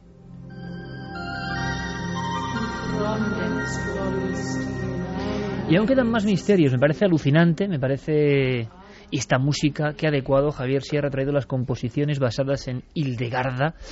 Otro misterio más que lanzamos aquí. Mujeres místicas, mujeres de luz, de misterio, sombras de los vampiros, conspiraciones, en fin. ¿Quién da más? No lo sé, pero nosotros continuamos y lo hacemos con otra mujer o el esqueleto de una mujer. Se ha comentado algo, es una noticia breve que trae como siempre Carlos Cala. ¿Qué está pasando? Hombre, ¿verdad que siempre es el icono Nazca, Sábana Santa y la Gioconda y Leonardo? Siempre hay una nueva teoría. No siempre hay año que no surja algo nuevo. No hay año que, y experto que diga que sabe algo. Vamos a hacerlo. Bueno, Jack el Destripador, otra. Jack el Destripador, sí señor. Titanic. Sería Titanic, sí. Eh, empieza a haber algunas... Roswell. eh, sí, pero fíjate, estas... menos. Pero Nazca Sábana Santa Leonardo... Nazca Sábana Santa Leonardo. El Cada año está la respuesta y parece que la respuesta nunca llega. Ahora se habla de un esqueleto. Vamos a ver qué opináis. Carlos Cala lo cuenta. La noticia saltaba hace una semana. Expertos mundiales en Leonardo da Vinci, como los italianos Alessandro Beciosi y Carlo Pedretti, han pedido que se examine con cautela una copia sobre tela de la famosa Gioconda, que según la Fundación Mona Lisa de Ginebra podría ser el retrato original, el primero de esta mujer, ya que en ella se ve a una muchacha una década más joven que la modelo del célebre cuadro custodiado en el Museo del Louvre. El anuncio ha causado sensación y ha obligado a pronunciarse con escepticismo a otros expertos como Martin Kemp de la Universidad de Oxford, que dudan de que Leonardo hubiese pintado un retrato sobre tela cuando su soporte predilecto siempre fue la madera. Esta Mona Lisa presentada en Ginebra era conocida desde hace años por los críticos. La llaman la Dama de Isleworth, aunque nadie hasta ahora se había atrevido a presentarla como la primera Mona Lisa del maestro Da Vinci. 2 y 56. Después de las noticias entraremos de lleno en lo que va a ser un dossier porque la noticia, la información obliga. Es expediente X de la Guardia Civil. Hablábamos de un cuadro eh, y de otro misterio de la Mona Lisa, pero es que hace apenas unas horas, misterio sobre misterio, Javier. Pues sí, porque esta semana han concluido los trabajos de excavación en la iglesia de Santa Úrsula de Florencia de Silvano Vincenzi, que es un señor que lleva ya varios años Con el eh, georradar, con- buscando... sí, buscando pruebas de la existencia de Lisa Gerardini, que sería la modelo que habría posado para Leonardo da Vinci. Antes enterrados siete esqueletos, cinco de varón y dos de mujer. Uno de esos esqueletos de mujer, él está convencido de que es la Mona Lisa.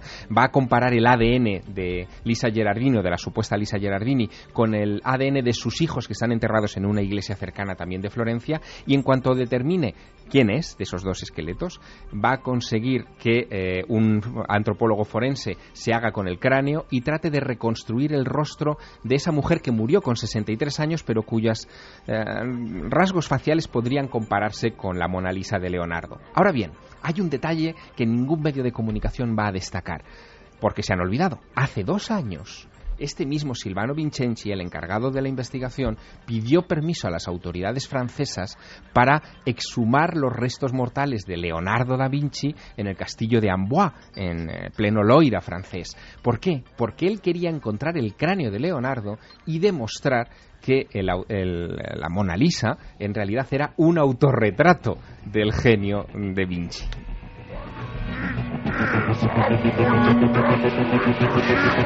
Fíjate, voy a contar una cosa así. Hemos estado los tres en Vinci, ¿verdad? Sí. A mí que me pareció un sitio un poco extraño, Javier. Lo es, lo es, lo es. Mira que Leonardo es un tipo luminoso y sus trabajos y... pero ese sitio, quizás que fuimos de noche, pero... No, ese castillo, esa roca, sí, sí, eso, en fin, es, es verdad, es un, es un lugar atípico. ¿Verdad? Maravilloso también, porque Sí, sí, es la sí, sí, Toscana, pero- evidentemente, pero... Pero sí, extraño. Yo he estado Oye, viviendo una temporadilla por allí. Vamos cerca. a mandar un abrazo a un, a un hombre que nos sigue mucho y que es un crack y es un gran compañero en la televisión, Cristian Galvez, que nos sigue mucho. Está, yo no lo sabía, aparte de ser gran admirador de Javier Sierra y de tener la cena secreta como el presentador, hablamos de pasapalabra, está investigando a tope sobre Da Vinci también. Sí, ¿Qué tiene da Vinci? Da Vinci. Es como un virus, ¿eh? se os mete dentro y no no os abandona. Normal, normal. Y además en Vinci hay que visitar el Museo Ideale, donde eh, uno de los grandes expertos en este genio se ha dedicado a coleccionar, fijaos qué tema, eh, incluso para televisión, las huellas digitales dejadas por Leonardo en sus obras y dice que ya tiene nueve de las diez huellas de Leonardo. Santi, ¿tú te imaginabas al empezar este dossier que es actualidad pura y dura, que pasasen tantas cosas a lo largo de siete días?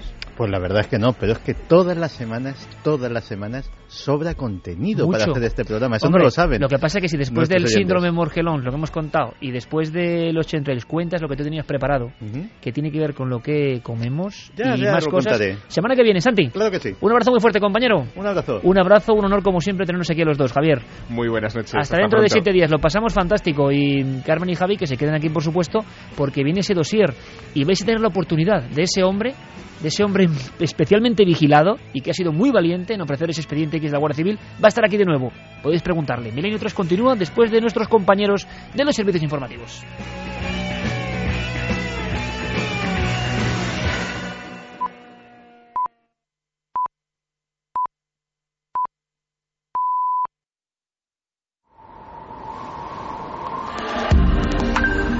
Antes habías estado tan cerca de lo desconocido. Milenio 3. Cadena Ser.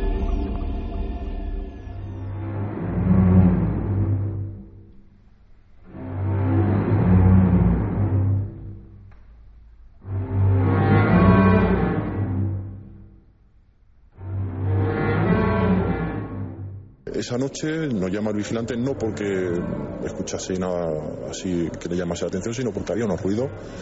Y al llegar y entrevistarse con él en la puerta del hospital, los compañeros que llegaron en, en primer lugar vieron como en la parte de- superior del, del hospital, en la quinta planta, eh, se encendían y se apagaban las luces y se veían una sombra. Eh, se hizo una inspección exhaustiva, planta por planta, hasta llegar a la quinta y en la quinta planta al llegar no, no vimos nada, no había nada. Bueno, antes de que llegara el perro nosotros hicimos una nueva, un nuevo- una nueva inspección, un nuevo registro y al llegar a la quinta planta observamos algo raro que en principio mm, no sabíamos ubicar.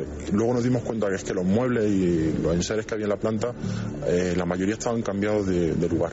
Y volvimos a hacer una nueva inspección, planta por planta, nuevamente ya con el perro. No marca nada en ninguna planta, ni en la primera, ni en la segunda, ni en la tercera, ni en la cuarta. No marcó nada. Al llegar a la quinta planta, eh, bueno, el, guía canino que iba en el ascensor con él, se abrió la, eh, puerta del ascensor, él fue a salir, pero el perro se negaba. Eh, nosotros avanzamos unos pasos, el guía se quedó con él, tran- tranquilizándolo. En ese momento también habían subido los que venían por la escalera a darnos el apoyo y fueron los de la escalera los que se dieron cuenta que detrás nuestra, en la esquina, había una sombra. Había una sombra de mujer. O sea, se veía un... Solo se podía ver la mitad del cuerpo. Como temorosa, pero a ver lo que pasaba. Y lo vemos todo, se le hace un alto de prevención, se le avisa de que somos la Guardia Civil, que, que se identifique, que proceda, que se adelante, que la podamos ver, que salga con las manos visibles. Sorprendida no estaba. No estaba observando. O sea, es, eh, lo que fuese, si era una mujer mm, o lo que fuese, estaba en la esquina y estaba viendo a ver qué hacíamos nosotros. Sin duda ha sido una auténtica bomba de relojería, ya lo intuíamos, porque el documento era histórico. El pasado domingo, un hombre valiente, que pertenece a la Guardia Civil, se atrevía a romper el hielo. Se atrevía a abrir la caja de Pandora. Se atrevía a no ser cómplice de tanto silencio en torno a temas que nos interesan a todos. Repito lo de valiente y lo diré muchas veces porque pocas veces nos hemos encontrado, valga la redundancia, con eh, alguien que realmente hace un esfuerzo muy importante, un esfuerzo que, que no es sencillo, y es desde dentro, no solo confesar que ha vivido una serie de fenómenos, como habéis escuchado ahora mismo, en compañía de otros agentes de la Guardia Civil y de otros miembros de la Policía Nacional. Ocurre en un hospital y la repercusión ha sido brutal en las Islas Baleares.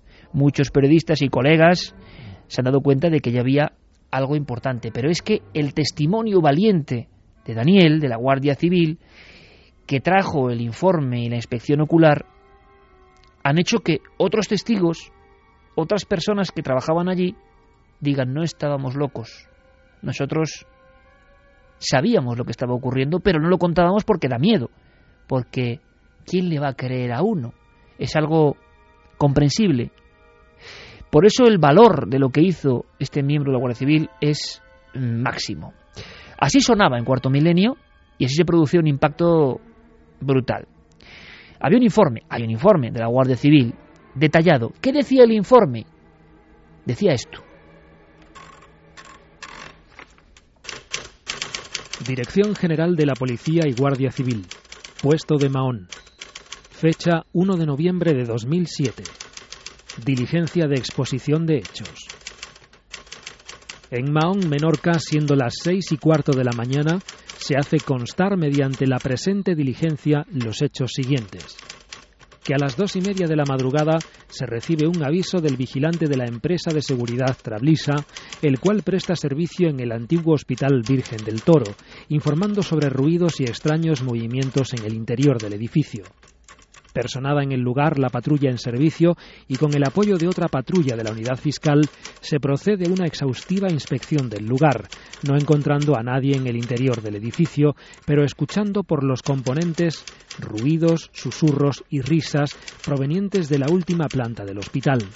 Desde la calle se puede observar cómo las luces de dicha planta se encienden y apagan de forma intermitente, y se observan sombras que aparecen y desaparecen como si de personas se tratase.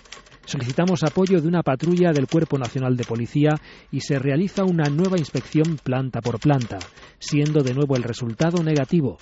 Pero al llegar a la última planta, la cual ya había sido inspeccionada, se observa que los objetos y enseres que había han sufrido modificaciones de lugar.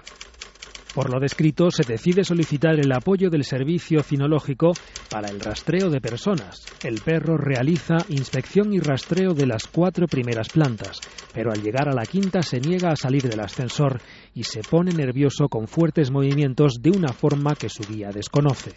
En ese instante, al fondo del pasillo, junto al ascensor, se encienden unas luces y se observa una sombra de persona de forma extraña que se asoma por la esquina derecha. Se le avisa de la presencia de las fuerzas y cuerpos de seguridad y de que se procedería a disparar intimidatoriamente de no obtener respuesta, desapareciendo la sombra en ese instante. Al ir a comprobar dónde se podía haber ocultado y llegar a la altura donde estaba situada, se observa que no hay nadie y que el pasillo no tiene salida. Después de varias horas de inspección del lugar y después de los hechos constatados, solo cabe resaltar que ha sido un episodio paranormal, del cual no se puede sacar una explicación razonable de lo sucedido, presenciado por ocho testigos. Por lo expuesto, y dando un curso reservado y clasificado a este escrito, se firma a los efectos oportunos en el lugar y fecha señalados.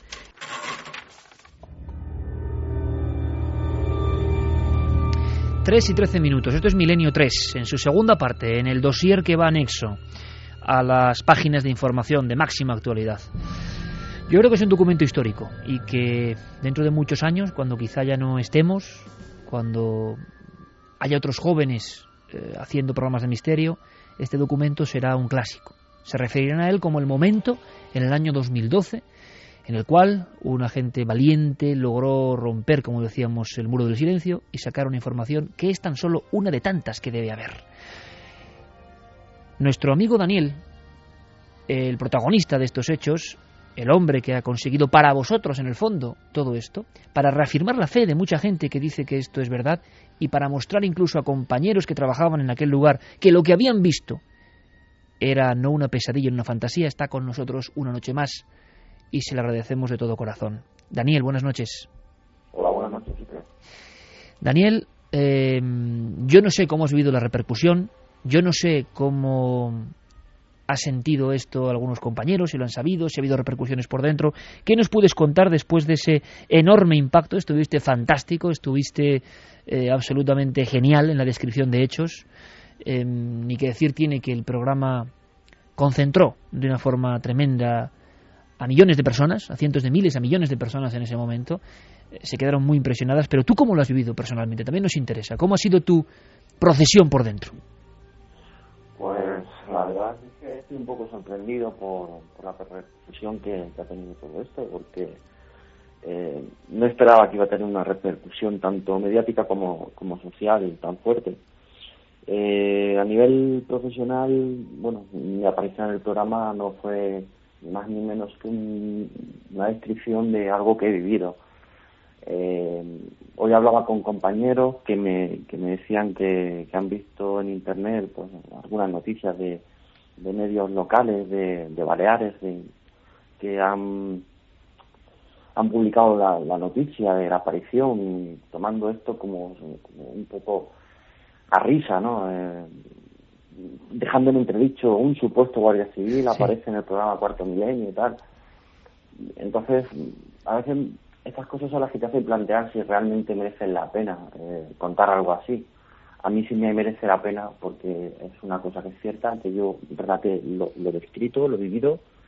En todo momento creo que lo dejé bastante claro y lo hice costar que no me refería a un hecho ni de fantasmas ni de ladrones, sino algo que yo viví y no puedo dar una explicación. Pero, eh, Daniel, hay algo que es importante y es que eh, muchas veces incluso el propio sistema, a veces de forma inconsciente, se niega a aceptar que estas cosas puedan pasar.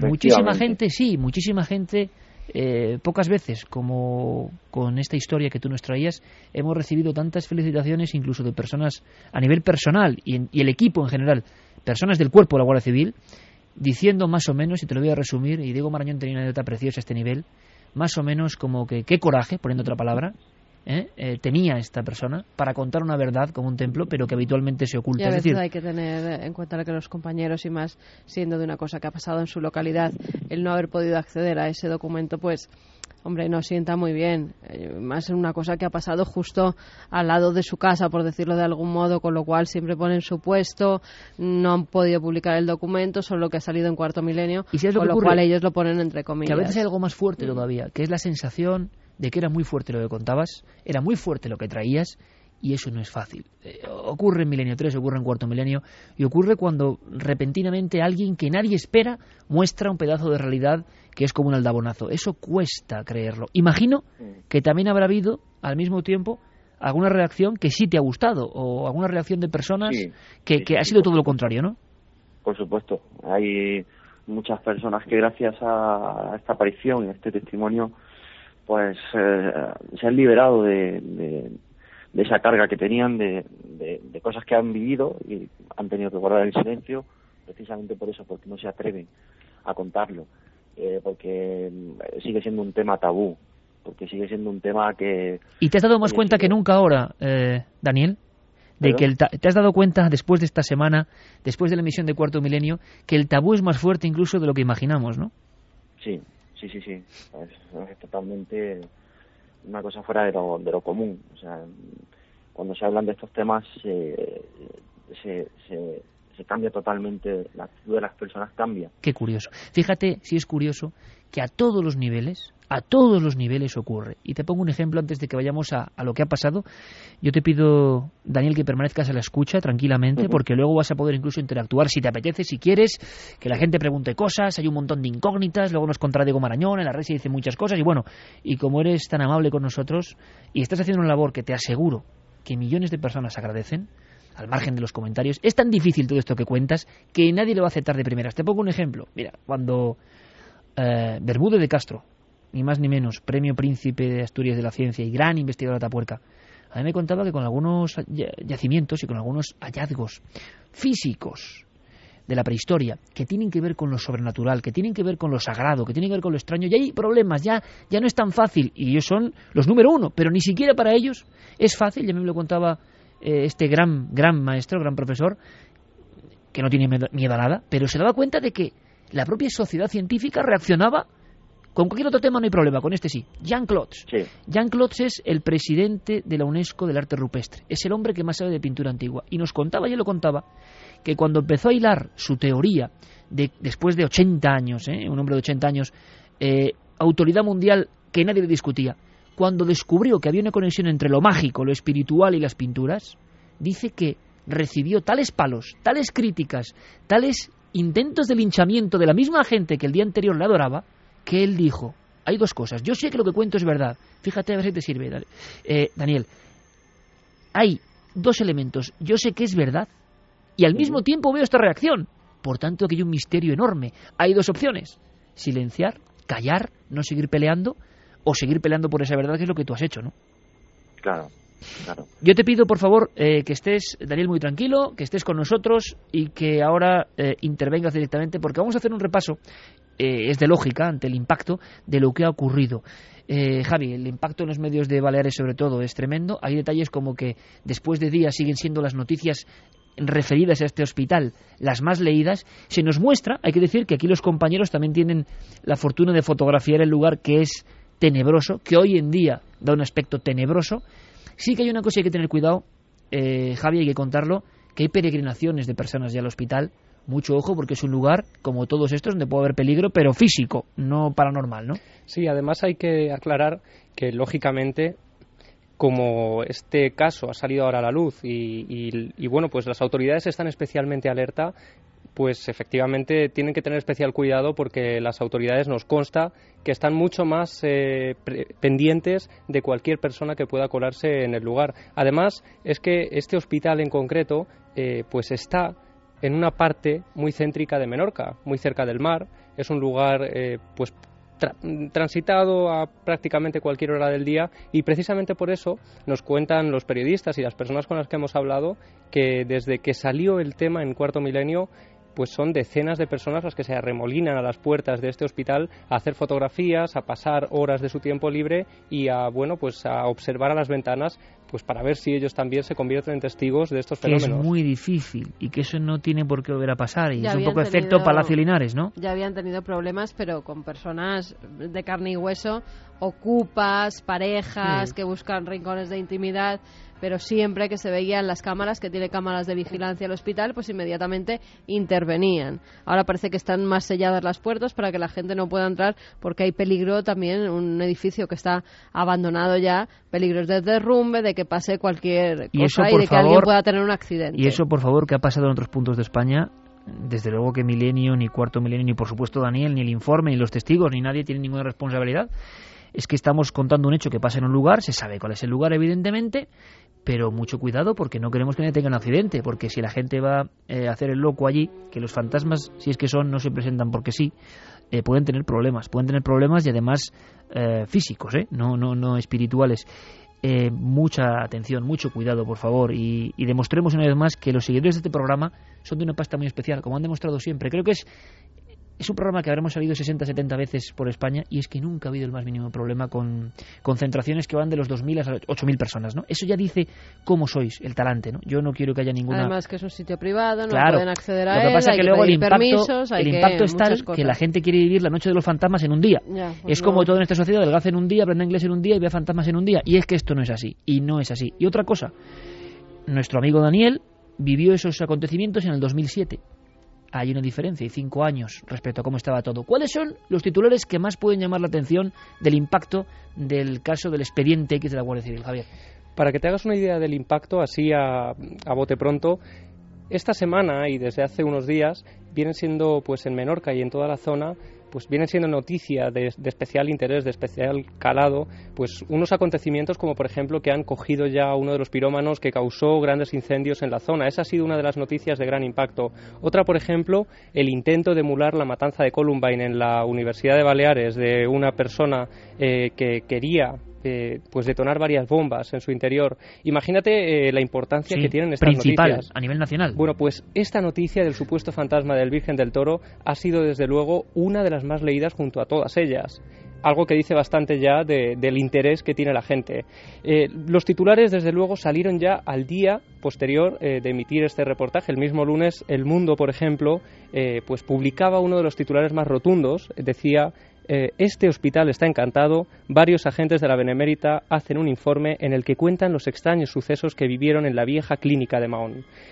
Posteriormente, ese mismo día, unas horas más tarde, el periódico Última Hora, que es desde luego el que más ha publicado respecto a este tema y que también ha iniciado una investigación paralela. Ahora hablaremos eh, con David Marqués, escucharemos cómo él, eh, pues bueno, quería saber un poco más, quería indagar, quería llegar también a otros testimonios.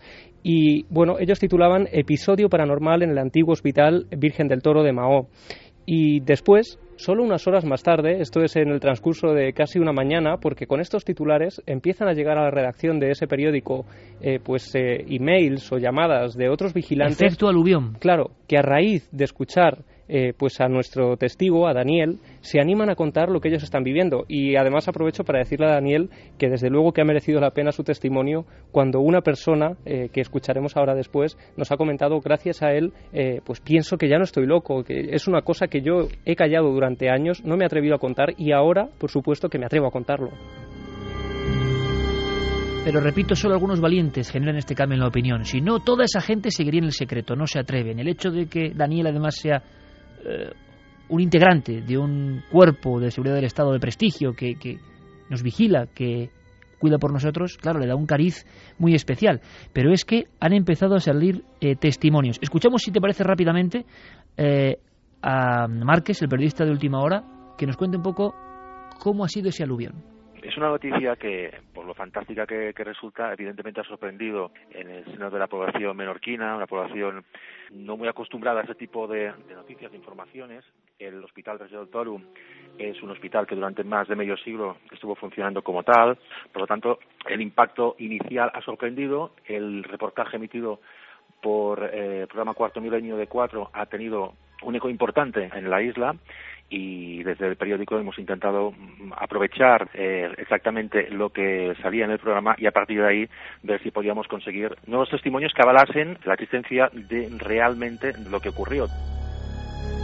Nuevos testimonios, 3 y 26, expediente X abierto esta noche en Milenio 3. Podéis participar eh, en Abre el Misterio, lo sabéis, lo tiene todo preparado Guillermo León en Facebook eh, y en Twitter y Milenio 3 con número arroba cadenaser.com. ¿Y ha habido nuevos testigos? Le preguntamos a este periodista local de Mallorca. Salen de forma paralela testimonios de vigilantes de seguridad, de empleados de, de, las, de los sistemas de seguridad y alarmas de, del antiguo hospital. E incluso se habla de que hay personal sanitario que también dice haber sido testigo de que hay luces que se encienden y se apagan, de que el ascensor se mueve solo, sube y baja solo, de que hay ruidos extraños como pisadas, susurros, todo esto, todo esto que, que, que hace que incluso haya eh, gente que, ha trabajado como, como vigilante de seguridad en, el hospital en aquella época y te corrobore un poco pues el temor que había entre determinado personal de vigilancia hasta el punto que una chica directamente asustada por lo que estaba oyendo, por, lo, por, los ruidos que había en el hospital, dice haber cubierto la guardia desde su coche, desde fuera del hospital, porque, porque dentro no podía estar por, por, el, por el miedo que sentía. Una escena muy gráfica, ¿eh? La vigilante se queda en el coche por lo que ocurre dentro del hospital que tiene que custodiar. Y estos, estos son unos de, los, de esos testimonios que empiezan a llegar a última hora a ese periódico que publica un reportaje que dice, eh, con su titular, Un vigilante corrobora los hechos paranormales del Virgen del Toro y cita palabras de ese, de ese vigilante, se te ponían los pelos de punta. Es un vigilante de la empresa Trablisa, eh, vivió ocho meses los fenómenos quedó tan eh, bueno pues marcado entre comillas por todo por toda su experiencia que a raíz de ahí no ha vuelto a trabajar en un eh, bueno pues en un edificio abandonado. Y yo eh, me he quedado con unas palabras de su testimonio. Desde luego esto es una investigación en vivo estamos intentando dar con él. Pero en ese artículo él decía apagaba una luz de una planta a las 2 de la madrugada y una hora después se volvía a encender. El ascensor bajaba solo desde la quinta planta sin que yo pudiera adivinar el motivo. Las puertas de los quirófanos, que carecen de ventanas, se abrían de par en par y hasta sonaban los timbres de las habitaciones en algunas camas. Me gustaría conectar, nos está preparado nuestro compañero Diego Marañón. Diego, buenas noches. Y estoy, ¿qué tal? Eh, una repercusión, gracias por todo el trabajo, como siempre, Diego. Eh, trabajando en equipo, y yo creo que Javi y Diego han hecho aquí un, una dupla fantástica, intentando rastrear todo lo rastreable. La investigación, como dice, y es lo emocionante, Javier Pérez Campos, está en vivo. Y ahora mismo tenemos al protagonista en vivo, al otro lado del teléfono, y a nuestro compañero. El impacto brutal, y aunque sea adelantar simplemente, sí es cierto que a través de la red, donde la gente dice todo lo que se le pasa por la cabeza, había incluso algunas dudas que ahora preguntaremos a, Daniel, ¿verdad? Impacto tremendo, mucha gente a favor y gente también que tenía, pues lógicamente, sus resquemores, ¿no? Que no se atrevían a admitir que esto fuese verdad. Sí, efectivamente, entre los eh, oyentes y espectadores habituales del programa, eh, el testimonio de Daniel levantó un interés hasta tal punto que alcanzó, por ejemplo, el programa del pasado domingo un 76% de share social, que para que nos hagamos una idea significa que de toda la gente que a esa hora estaba comentando en las redes sociales algún programa de televisión, el 76% lo estaba haciendo sobre el testimonio que en aquel momento Daniel estaba ofreciendo a nuestros, a nuestros espectadores. Bueno, ese dato que acaba de dar Diego Marañón, 76% de la gente que estaba comentando algo la noche del domingo estaba hablando de este caso. Mm. Es, es levantar la alfombra y eso tiene luces y sombras. Escuchamos ahora, eh, Javier, compañero, a uno de esos testigos que surgen a raíz de la valentía de Daniel. Testigos que hablan sin ningún temor. Juan Tur es el caso. Juan Tur fue durante muchos años el encargado de celadores y además él nos cuenta una cosa bastante curiosa y que a lo mejor esto puede incluso arrojar algo de luz eh, a esta investigación porque desde luego abre una nueva vía de investigación. Él dice que en los años 70, cuando se abre el hospital y son muy pocos empleados los que están trabajando allí, ya se habla de este tipo de fenómenos. Es decir, que no ha fallecido todavía gente en el interior, no ha ocurrido pues lo típico que ocurre en un hospital de estas características, ¿no? Desde los años 70 empiezan a ocurrir fenómenos, luego el hospital se empieza a llenar de trabajadores y desde luego pues esos ruidos, esos sonidos, esos pasos, esas puertas que se abren y se cierran, esos ascensores que suben y bajan, fenómenos que describen todos, algunos sin conocerse entre sí, a la perfección, pues eh, empiezan a, bueno, a formar parte de lo cotidiano, ¿no? Porque al haber más gente en el hospital puede ser cualquiera. Y una vez más, cuando en el, en el año 2007 se cierran las puertas del hospital, este tipo de fenómenos, que parece mm, como si el hospital siguiera con vida, pues eh, vuelven a ser realmente extraños. Si quieres vamos a escuchar a Juan eh, contándonos un poco su propia experiencia. Esto es justo cuando ha cerrado el hospital. O sea, casi casi en el periodo en el que Daniel acude allí por la llamada. Claro, el hospital cierra en marzo-abril del año 2007, Daniel eh, acude en noviembre de 2007, solo han pasado unos meses y esto despejará también algunas dudas que han surgido en Internet. Interesantísimo. Ahora le pediré a Daniel su opinión porque Milenio 3 a las 3 y 31, gracias a la labor de nuestros compañeros, ahora mismo Carmen es, es la la tecnología, ¿no? Aquí estamos todos muy atentos, Noel Fermín, la luz del flexo nada más, la oscuridad, y Carmen ya en, el iPad con imágenes, es increíble, del lugar exacto donde se han producido estos hechos, que tiene una fuerza tremenda el lugar, ¿no? Como todo hospital, ¿eh? como todo hospital abandonado, pero, pero sabiendo lo que ha pasado, pues más. Ahora le pediremos opinión a nuestro amigo, pero vamos a escuchar, si os parece, una serie de testimonios casi seguidos de este hombre, Juan Tur, que ha querido hablar para Milenio 3 y es otro valiente, claro que sí. ¿Qué vivió él justo en el momento en que el hospital se cerraba? Cuando tenías un éxito, si tenías que bajar el cadáver a, la parte del mortuorio, que donde lo poníamos hasta a la espera de ponerlo en la cámara, aquello a las 3 o las 4 de la madrugada, pues oías rumores, oías como voces, y mira, no hacías caso, y te has encontrado con casos como de un compañero que una noche me acuerdo que me dijo, Joan, no juegues porque me has, me has, pegado, un, me has pegado un susto de miedo cuando he bajado eh, el éxito. Y yo dije, qué susto si yo estaba haciendo un parto, si estaba en la sala de partos en el quinto piso, ¿cómo quieres que estuviera yo en el sótano, en el mortuorio? Y la verdad me miró con una cara como dijera, bueno, eh, pues a mí, o sea, aquellas cosas de que tú ibas allí y, y oías como susurros, como como voces eh, lánguidas, cosas que tú en principio no, no, asociabas, pero bueno, que las oías, claro. 3 y 32 estén, imagino, antes del cierre, con cierta actividad del hospital y terror al bajar a la zona del mortuorio con cadáveres, ha hablado este hombre. Y de nuevo una de esas zonas clásicas, la zona de los mortuorios como clave en este tipo de fenómenos.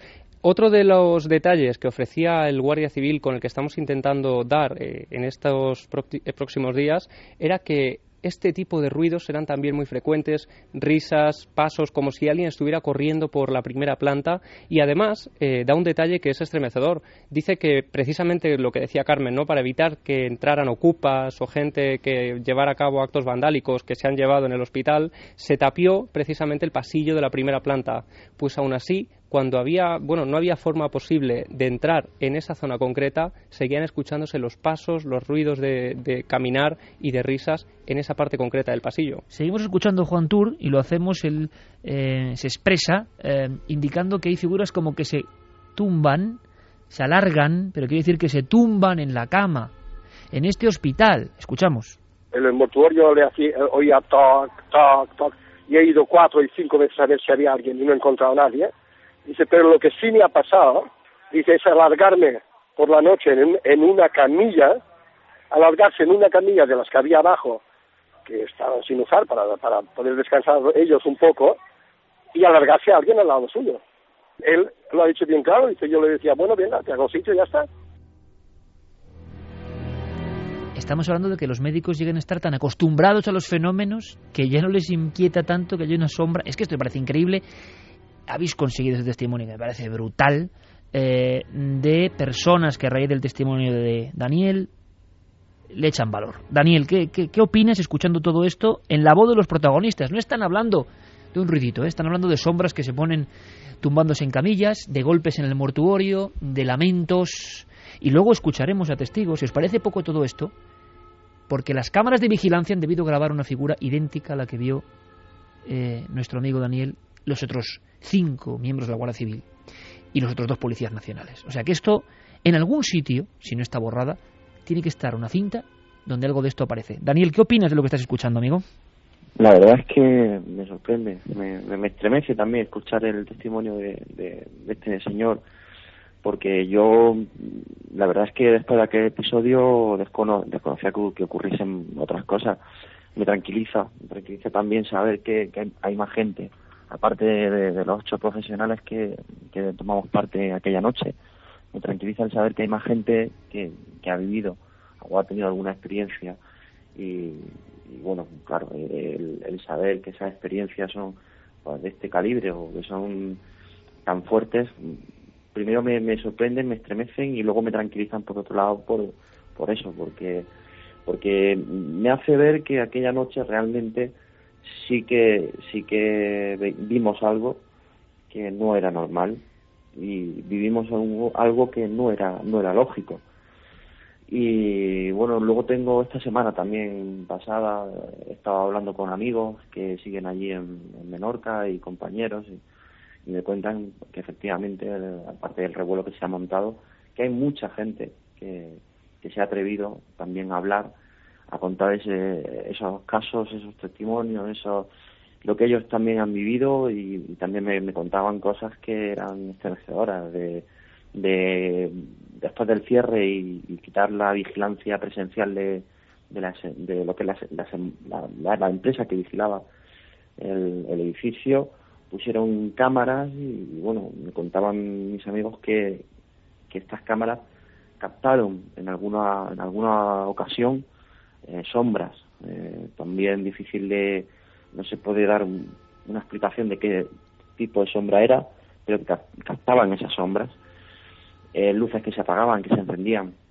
Que puede ser que sea por las luces, la, lo que es la, el, foco en sí, que, que está mal, o, y, y, y, por el desgaste se apaga o se enciende, pero que lo ha captado esa cámara. O sea, son y en algún sitio estará. Documentales. En, en algún, sitio tiene que estar esas imágenes, como digo, si, si no las hacen desaparecer, que es lo habitual.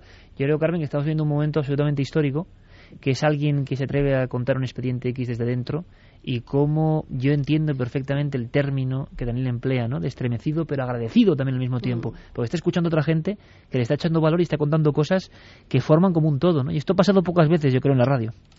Sí, la verdad es que sí. Además, eh, cuando ves que no eres el único, bueno, Daniel lo pudo vivir porque sus compañeros estaban allí con él y vieron lo mismo que él, con lo cual, eh, cuando hablamos con Daniel lo tenía muy claro, sabía perfectamente lo que había visto, acostumbrado además, como están los guardias civiles, a ver todo tipo de cosas.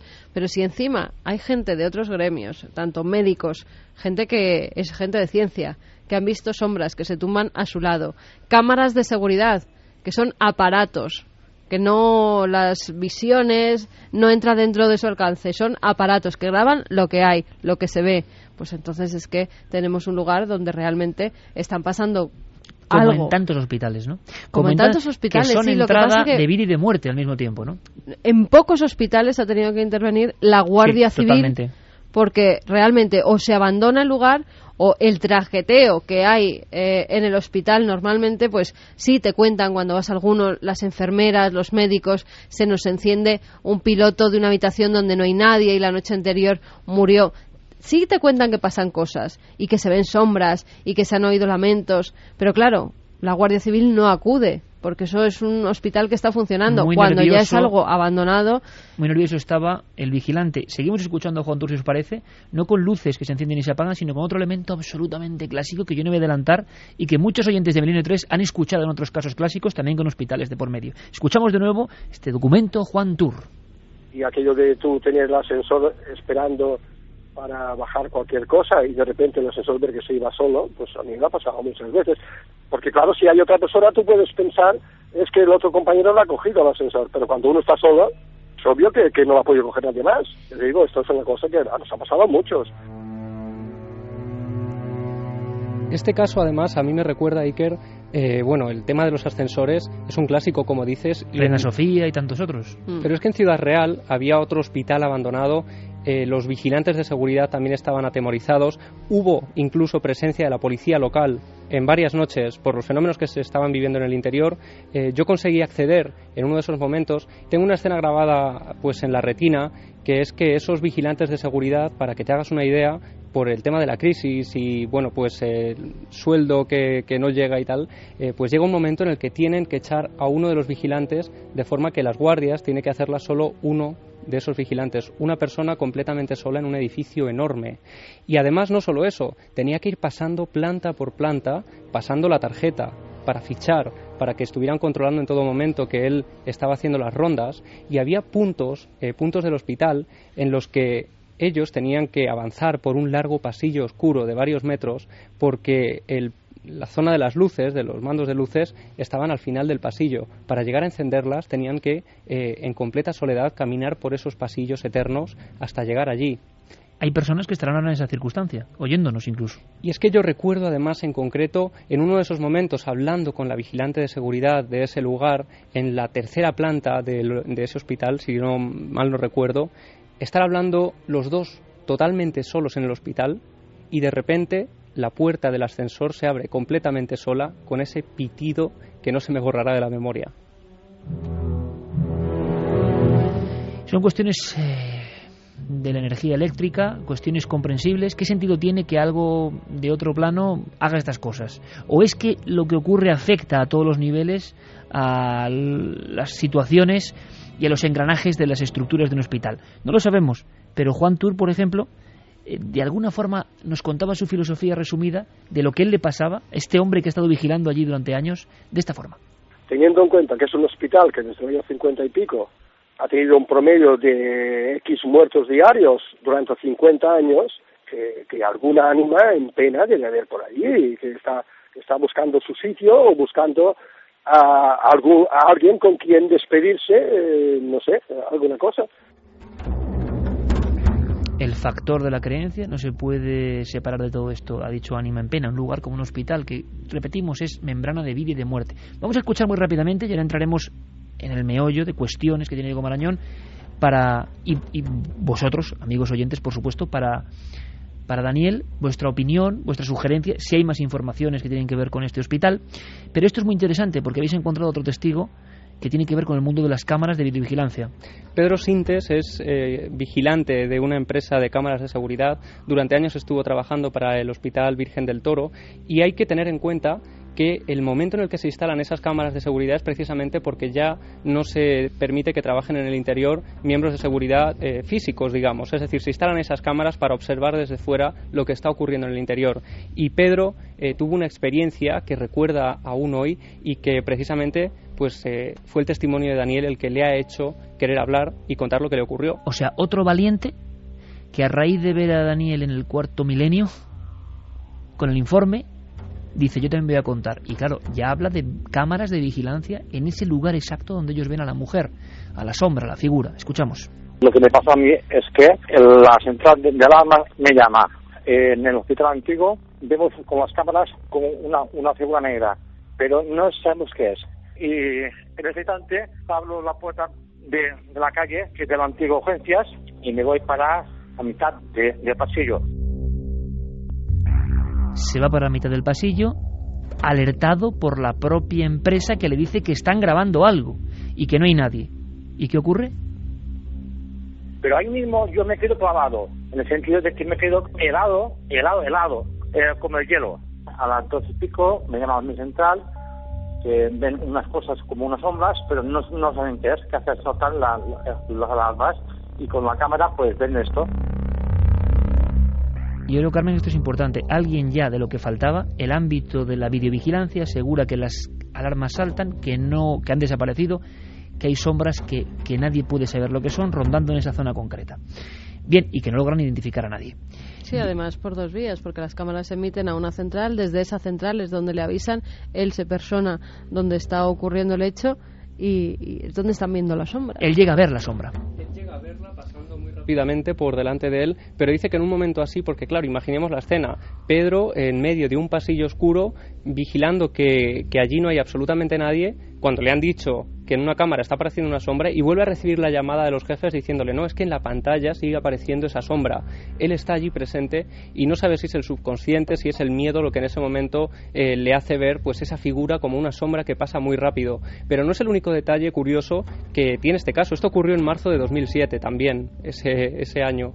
Y bueno, él dice que esa misma tarde de ese día él había estado revisando las cámaras en el interior del hospital, había dejado todo en orden, todo completamente apagado y se había marchado de allí.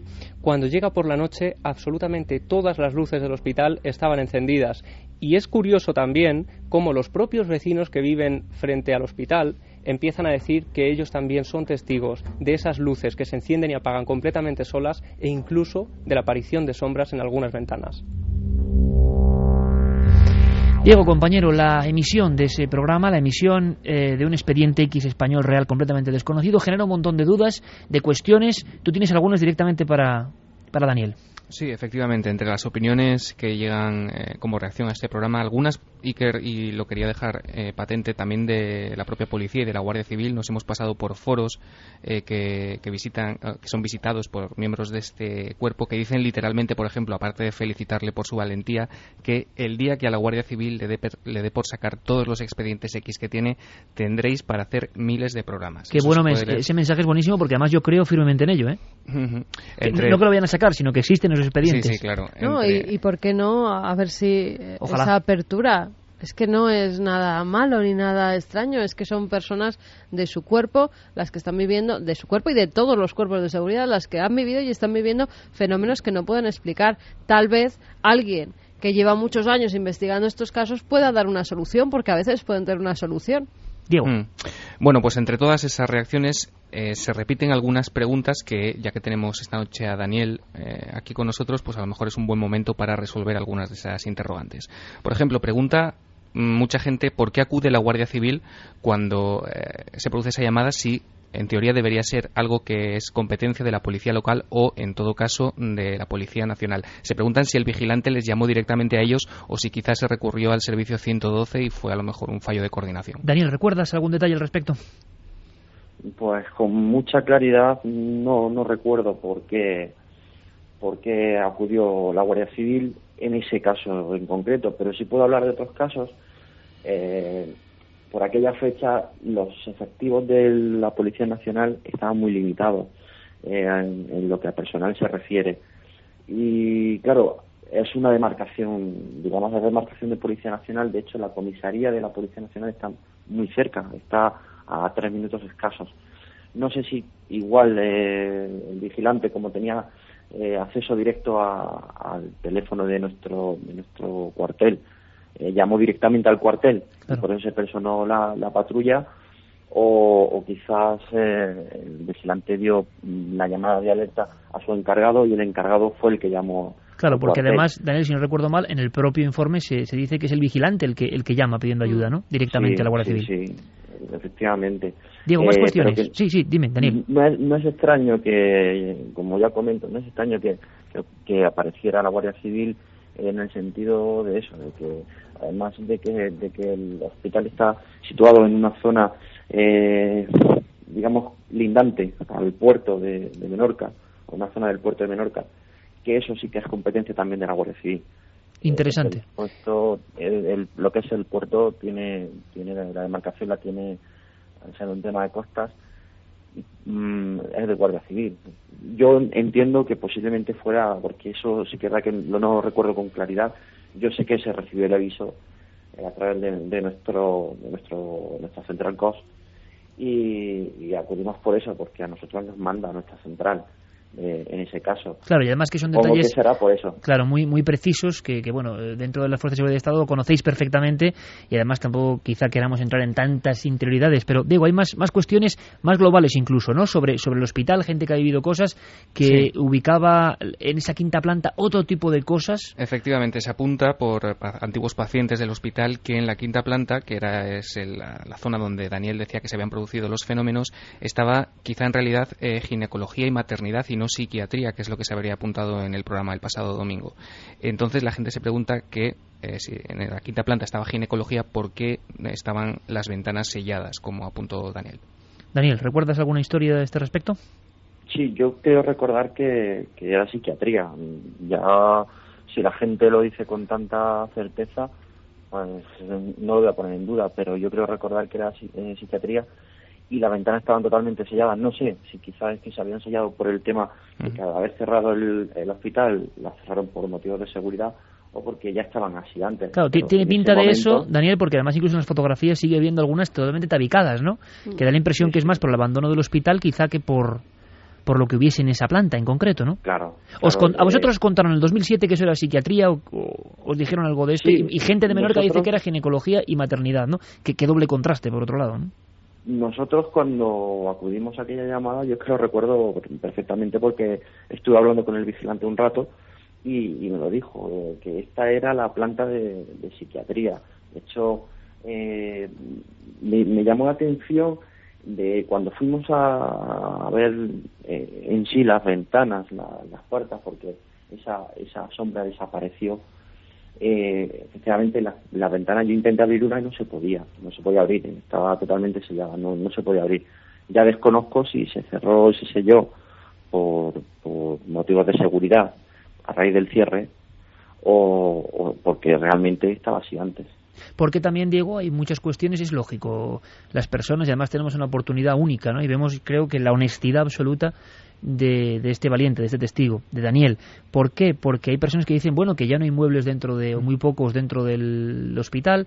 Quizá muchos no recuerden, Diego, que estamos hablando de un caso que se produce justo en el cierre, en el 2007, ¿no? Pero ha habido mucho run run también en la red sobre eso, ¿no? La- Claro, efectivamente. En todo momento se habla de un hospital abandonado, entonces la gente se pregunta cómo es posible que se hable de muebles, de mobiliario que esté todavía allí, eh, que cambia de lugar. Hablándolo antes con Javi, fuera de antena, eh, llegamos a la conclusión a la que apuntas, ¿no? Que, se, que el caso se produce justo cuando acaban de eh, cuando ese hospital acaba de ser abandonado para trasladarse a otro en No, 2007. es que además tiene una explicación. eh, Daniel, eh, nos lo comentaba Daniel, si quieres comentarlo tú, que esos muebles se iban a donar al tercer mundo. Exactamente. Sí, sí, sí, efectivamente. estaban esperando, ¿no? Que se los llevaran todos los muebles porque ni siquiera al abrir el hospital nuevo se iban a llevar el mobiliario, iba a ser todo perfectamente nuevo y por eso todavía seguían estando todas las camas, los enseres de quirófano, ¿verdad, Daniel? De hecho, claro, efectivamente, Carmen, de hecho, por eso había un- una vigilancia para, para, digamos, cuidar ese material hasta su retirada. Eh, claro, si hubiese estado vacío, si hubiese estado vacío, hubiese sido innecesaria quizá la, la presencia de un vigilante titulado de, Claro. de una empresa. y por eso la impresión de ver cómo las camas, la- las grandes lampariles de, de quirófano se habían movido, que es otro de los momentos que ha pasado, ha sido eclipsado por la fuerza de ver una figura que más o menos flotaba y que parecía una mujer alta y que eh, os sorprende ahí y desaparece. Pero hay una escena anterior, aparte de la del perro que no se atreve a salir, que también es tremenda, hay una escena anterior que es la de los objetos cambiados, ¿no? Objetos como camas o como grandes lámparas, que yo creo que es algo impresionante y que pocas veces ha ocurrido. Eh, Diego, haciendo un sondeo global como tú sabes hacer, eh, ¿qué has detectado? ¿Más escepticismo mm, o personas que creen realmente que esto es una verdad rotunda? No, desde luego el, el testimonio ha sido muy impactante y muy valorado por, por toda nuestra audiencia. Lógicamente, como, en- como siempre ocurre cuando se habla de estos casos, eh, hay testimonios y, opiniones para todos los gustos. Probablemente los que le daban menos credibilidad se preguntaban todas estas cosas que estamos eh, haciendo llegar ahora mismo a Daniel, ¿no? Eh, pero desde luego hay gente que dice que desde que empezó, por ejemplo, Cuarto Milenio en noviembre de 2005 es el caso eh, más escalofriante que han escuchado. Eh, un par de preguntas más, si me permites, que muy rápidas para Daniel. Por ejemplo, la gente se pregunta que por qué, eh, tratándose de un hospital abandonado en el que realmente no se detecta desde el principio un peligro real y físico, ¿por qué acuden hasta ocho miembros de los cuerpos y fuerzas de seguridad del Estado? Eh, bueno, en principio creo que lo de lo contesté en el programa. No acuden de golpe los ocho. Eh, llegamos a juntarnos ocho. En principio apareció una, una patrulla, o sea, lo que era una pareja. Luego pidió apoyo, porque claro, es un hospital muy grande y si quieres hacer una inspección, con dos personas igual no hace la inspección eh, igual que con, con más miembros que te puedes repartir más, te puedes repartir mejor en lo que es la zona y Claro, es un hospital muy grande, era una zona muy grande para dos las personas. Y una última pregunta que además se ha generado esta semana a raíz de los artículos que aparecían en el periódico Última Hora. Algunos medios, como este periódico, eh, citan a la Guardia Civil diciendo que el informe o no se encuentra o que no consta. Eh, ¿Tú qué opinas de esto, Daniel? ¿Qué puede haber sido de ese informe? Eh, es que se haya entrecortado. ¿Podría repetirme? Sí, sí, sí. que algunos medios esta semana, sobre todo el diario Última Hora de, de Menorca, citaban a la Guardia Civil eh, diciendo que ese informe, que la diligencia que se mostró en Cuarto Milenio, no se encuentra o que no consta en sus archivos. ¿Qué opinas tú de esto? ¿Qué crees que puede haber sido de ese papel? Pues no tengo ni idea. Es, mucho más fácil, Diego, te lo contesto yo, al guardia civil que hayan llamado, es más fácil decir que no consta, aunque nunca niega que haya un informe. No, no, no. Nunca la niega la Guardia Civil. Otra cosa es que diga que no conste o que no tienen constancia de ello. que es decir al periodista, porque muchas veces nos ha pasado, al pedir un informe, no sigas preguntando por esto porque no te lo voy a dar. Pero podemos certificar, Daniel, que el informe es absolutamente auténtico y que es un expediente X de la Guardia Civil, una diligencia con todas las de la ley y una inspección ocular que quizá también apareció ensombrecida, pero que también Por lo tanto, eh, podemos eh, resumir con que los documentos son absolutamente reales. Sí, sí, efectivamente. O sea, el, la procedencia, por motivos profesionales, no puedo decir eh, como quién, me lo ha hecho llegar, ¿no? Porque, vamos, hago recordar que yo no sigo en Menorca desde hace años.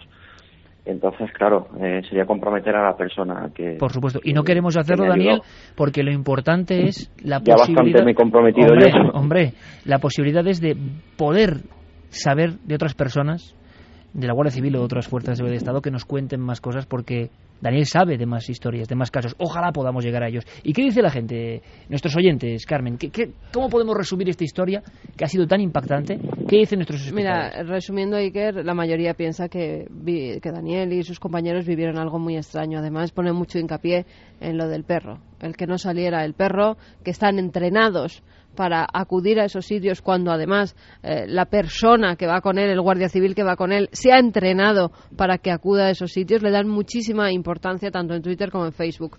Marisol Sánchez nos dice, no es raro, yo he estado en un hospital que llevaba como tres años cerrado entonces y dejaron hasta las medicinas, con lo cual fíjate si podía haber muebles después de cinco o seis meses cerrado.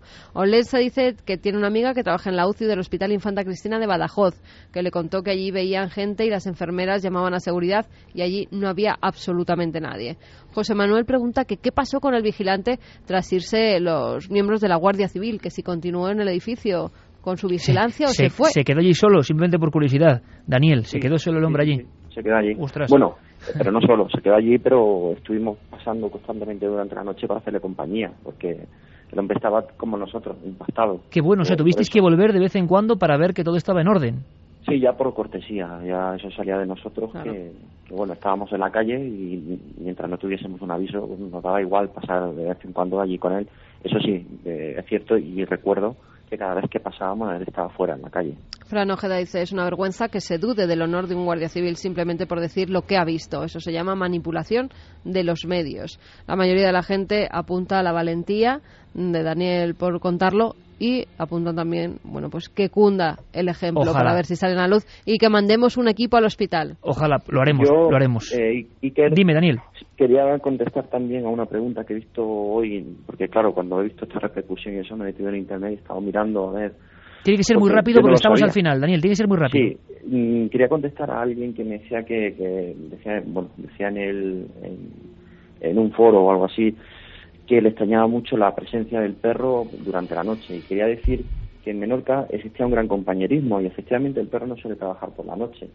De hecho, cuando llamamos al guía estaba en la cama, lo sacamos de la cama y vino porque le llamamos nosotros como compañeros y él dijo, él nos tenía dicho siempre, cualquier cosa que pase, la hora que sea, llamadme que yo acudo. Y pasó. Y por eso estaba allí. Daniel, lo tenemos clarísimo. Creo que además todas estas dudas estaban ahí porque es un caso tan fuerte, pero que hemos dedicado esta hora a este dossier porque creemos en el testimonio de algo que ocurrió, algo que deberemos seguir investigando. Pediremos todos los permisos que se pueda, pero es un auténtico expediente X español y ojalá, ojalá, Daniel, ojalá podamos eh, saber de más casos que tú conoces perfectamente. Ojalá la, esta gran punta del iceberg pueda seguir ampliándose. Todo el equipo de Milenio 3 te manda un gran abrazo por tu valentía Igualmente. y porque creo que muchísima gente va a seguir contando historias a partir de, de ese testimonio tan con tanto arrojo, con tanta nobleza. Un abrazo muy fuerte. Estamos justo al Otro. final, Daniel. Un abrazo muy grande. Hasta la próxima, compañero. Diego Marañón, lo mismo decimos. Estamos prácticamente al final. El dossier merecía la pena. Todas las dudas, todas las cuestiones, todos los informes y los nuevos testimonios. Me parece increíble. Diego, gracias. Hasta la semana que viene, Iker. Javi. Un último apunte, hemos también contactado con la policía local de Mahón y ellos nos han confirmado que han acudido a ese hospital por llamadas de este tipo, pero no han querido hacer declaraciones. Bueno, lo dejamos ahí, no hay más tiempo. Carmen, hasta Nos mañana en la vemos mañana tele. Hasta mañana, Nobel Fermín. Les ocupamos casi unos segundos a los compañeros de, con toda la información, todas las noticias. Muy atentos a todo lo que cuentan. Feliz semana. Cadena Ser. Servicios informativos.